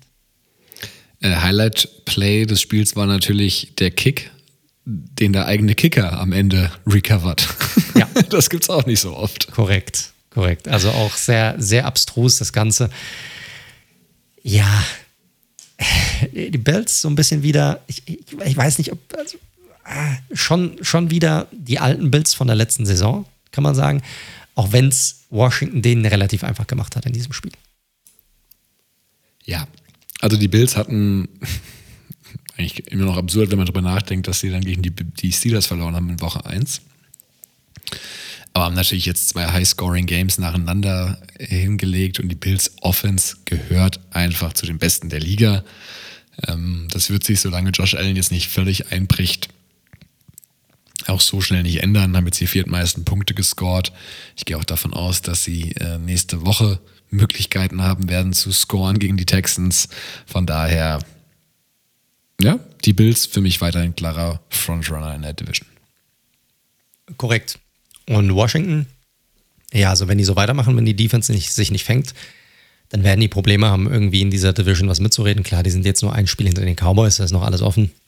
Für jedes Team ist hier noch alles offen. In dieser Division zumindest. Ähm, für jedes Team. für jedes, egal ob es null Sieger hat und einen scheiß Playcaller in der Aufwärts. Absolut, korrekt, korrekt. Ich bin ein extrem hoffnungsvoller Mensch. So, nächste Woche fangen wir an. Nee, aber das wird schwierig für Washington, definitiv. Die hätten eigentlich auch das Spiel gegen die Giants verlieren müssen. Das, das, das war damals so, da müssten sie halt, da wären sie eigentlich 0 und 3.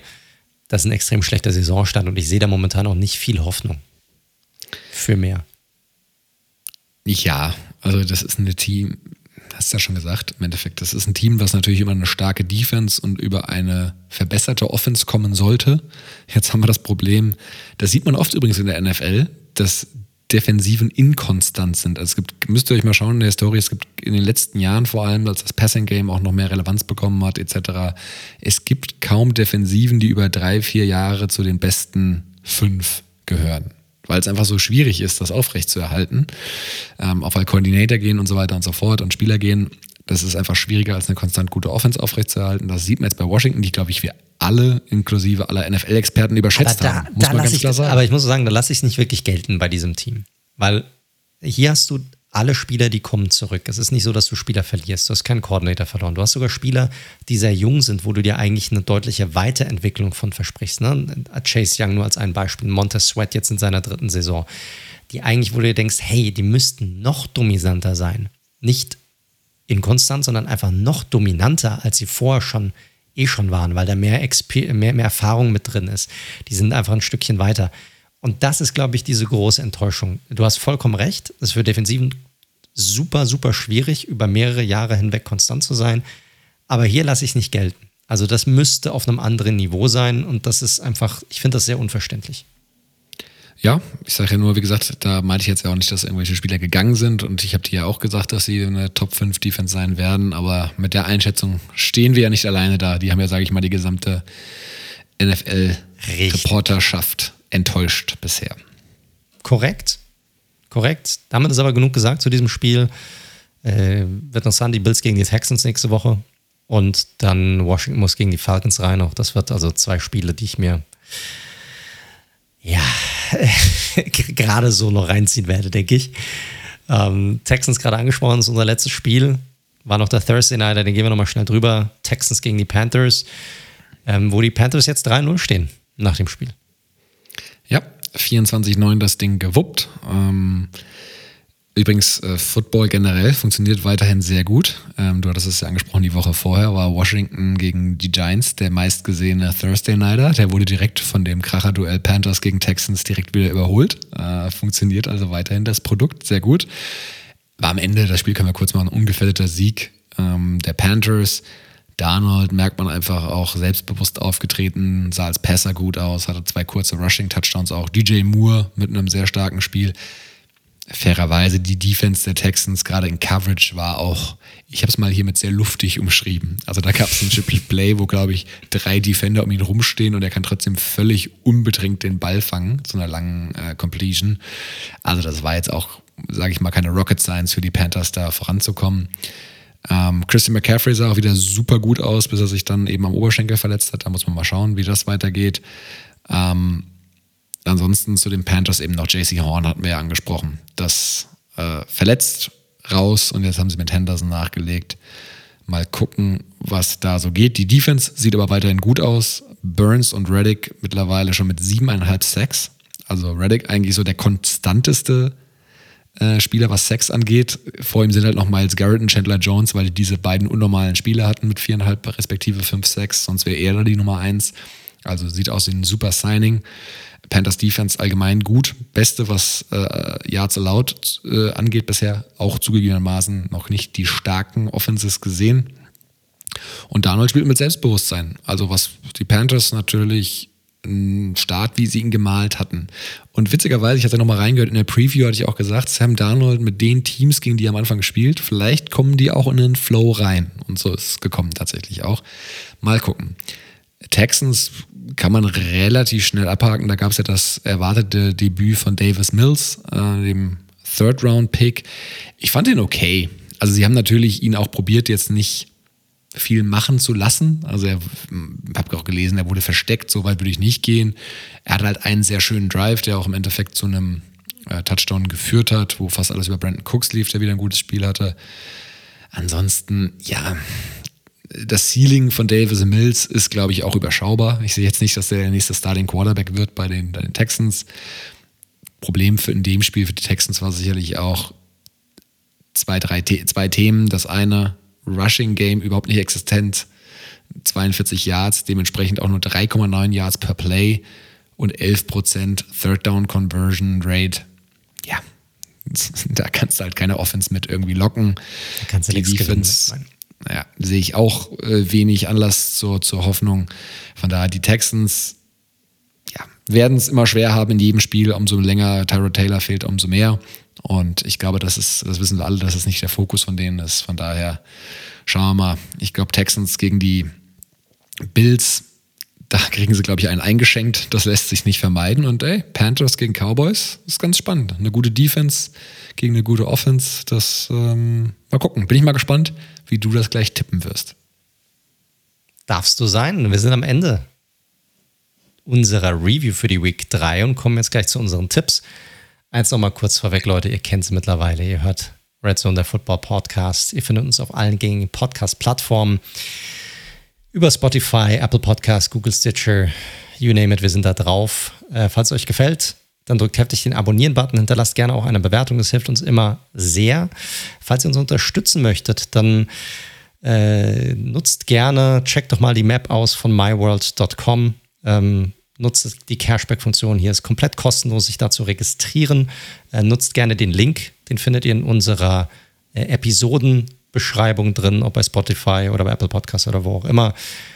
Das bringt uns nichts das bringt euch nicht so viel, außer dass angezeigt wird, dass ihr über uns sozusagen dahin kamt. Das äh, lässt uns ein bisschen gut aussehen. Damit könnt ihr uns so ein bisschen unterstützen. Ansonsten, wie gesagt, ihr habt Ideen, ihr habt Wünsche, ihr wollt einfach mal wo sagen, macht das gerne über unsere Social Media Kanäle, über Twitter unter dem Handle @redzone underscore live oder über Instagram unter dem Handle @redzone.live.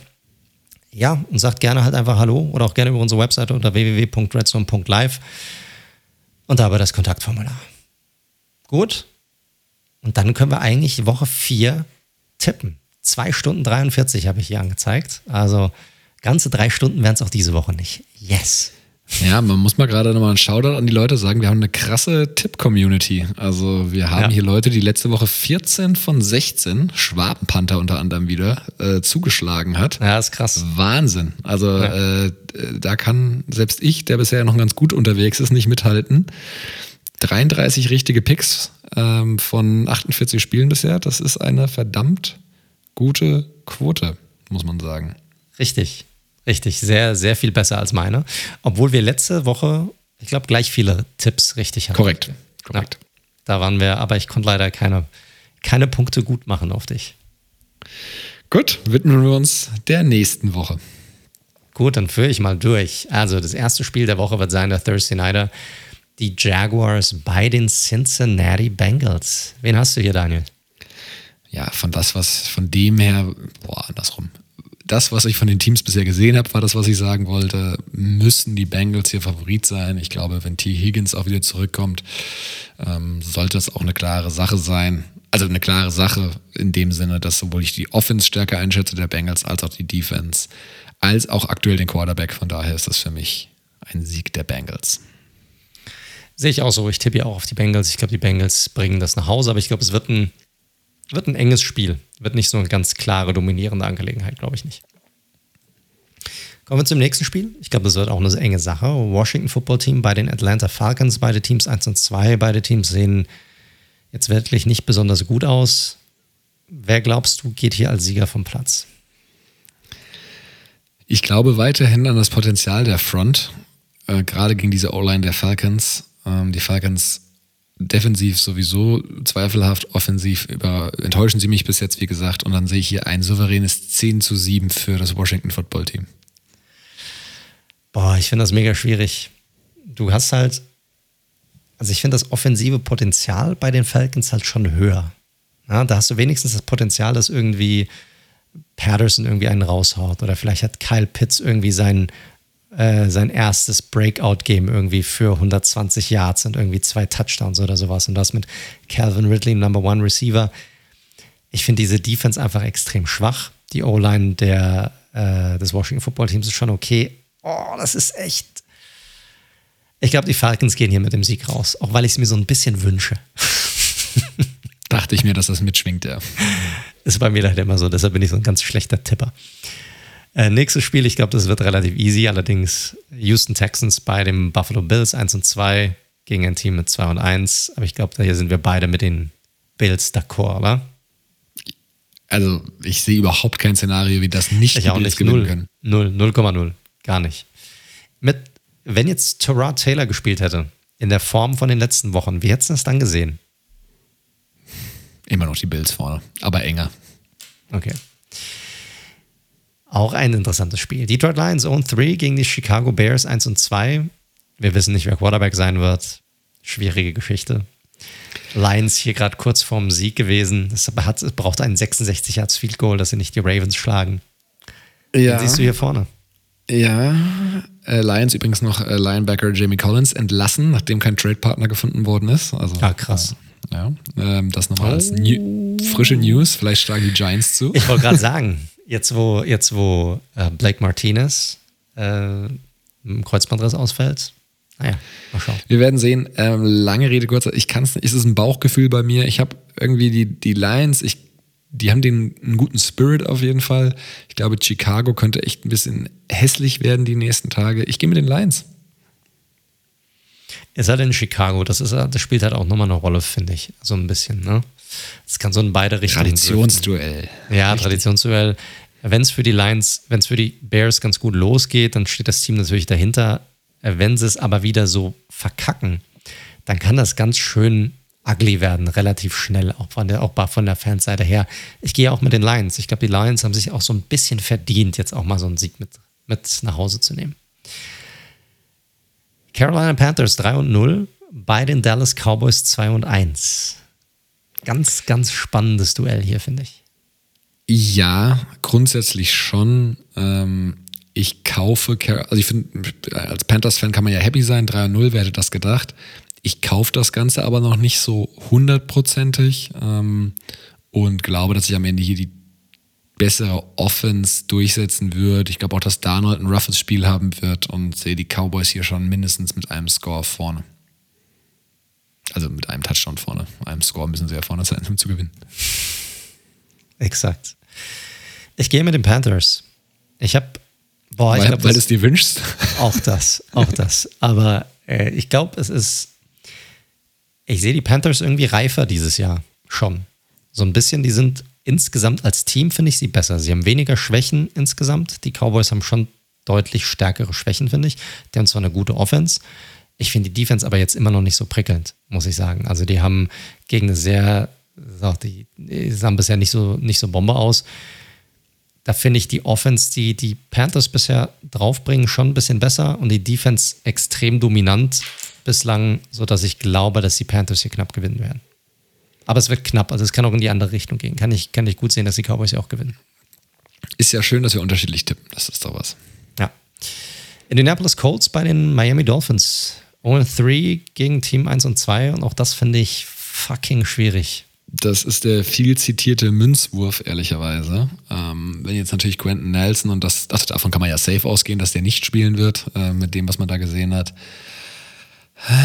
Ich glaube, Brissett extra Motivation gegen sein Ex-Team und ich, ich glaube so ganz aus, 17, 14 für die Dolphins. Ich gehe aber auch mit den Dolphins. Ich weiß, ich weiß nicht, die Colts geben mir keinen Grund, warum ich auf sie setzen sollte.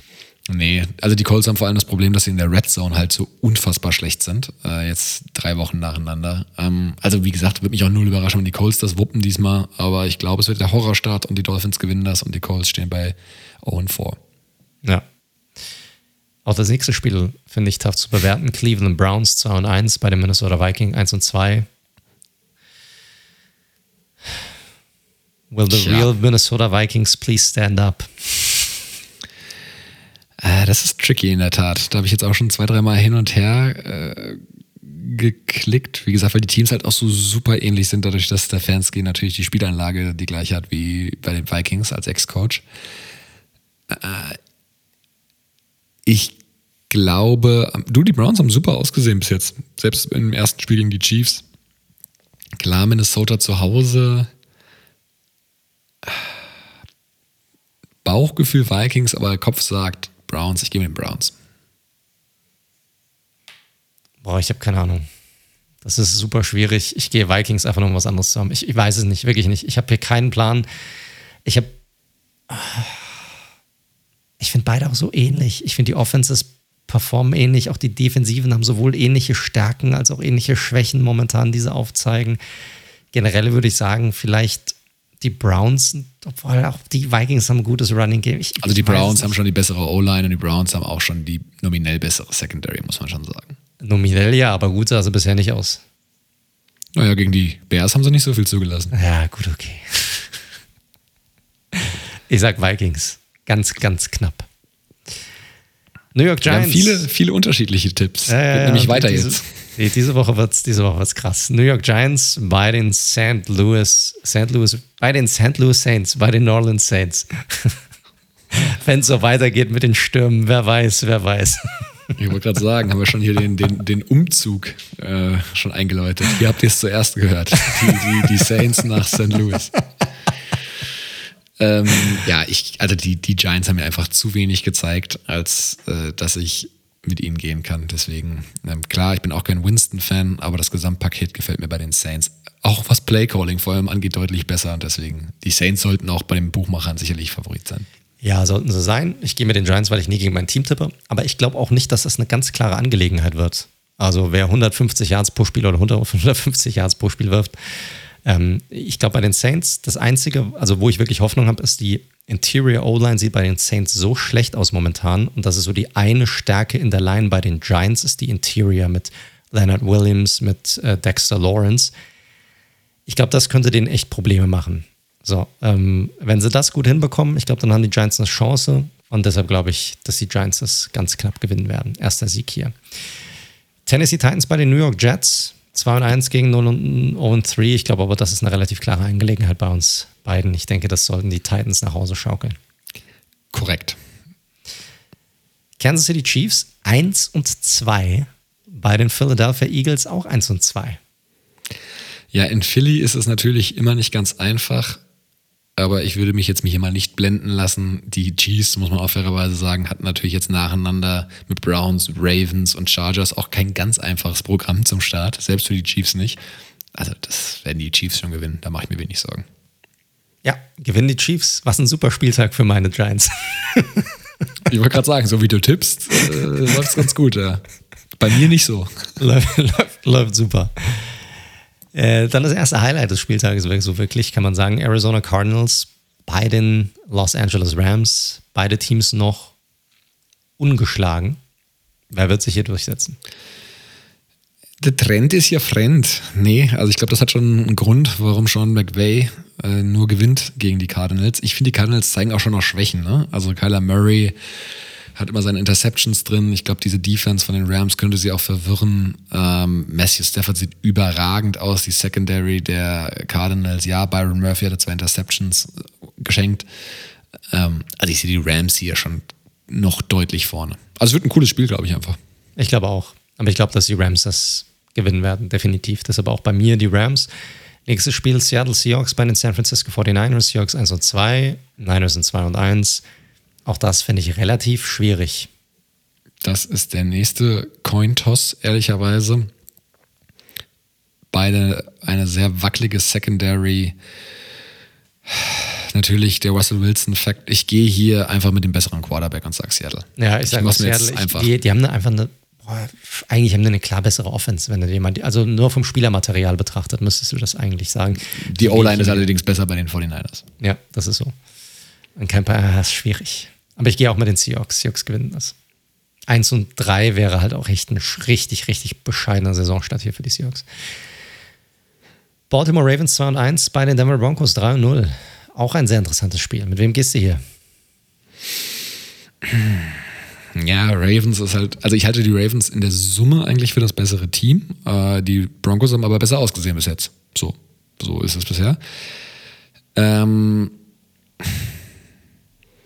ich denke, wenn die Ravens mal ihr Spiel vom Start weg und Hollywood Brown wird auch nicht jede Woche, der hat nämlich eigentlich eine gute Saison gespielt, bis zum letzten Spiel, wieder so zwei Drops haben, das Passing Game ein bisschen besser aussieht. Ich glaube, Bridgewater wird zum ersten Mal ein Problem haben und die Ravens gewinnen das in Denver. Ich tippe auf die Ravens. Broncos for the win. Teddy B zeigt, dass es auch gegen ein richtig starkes Team packt.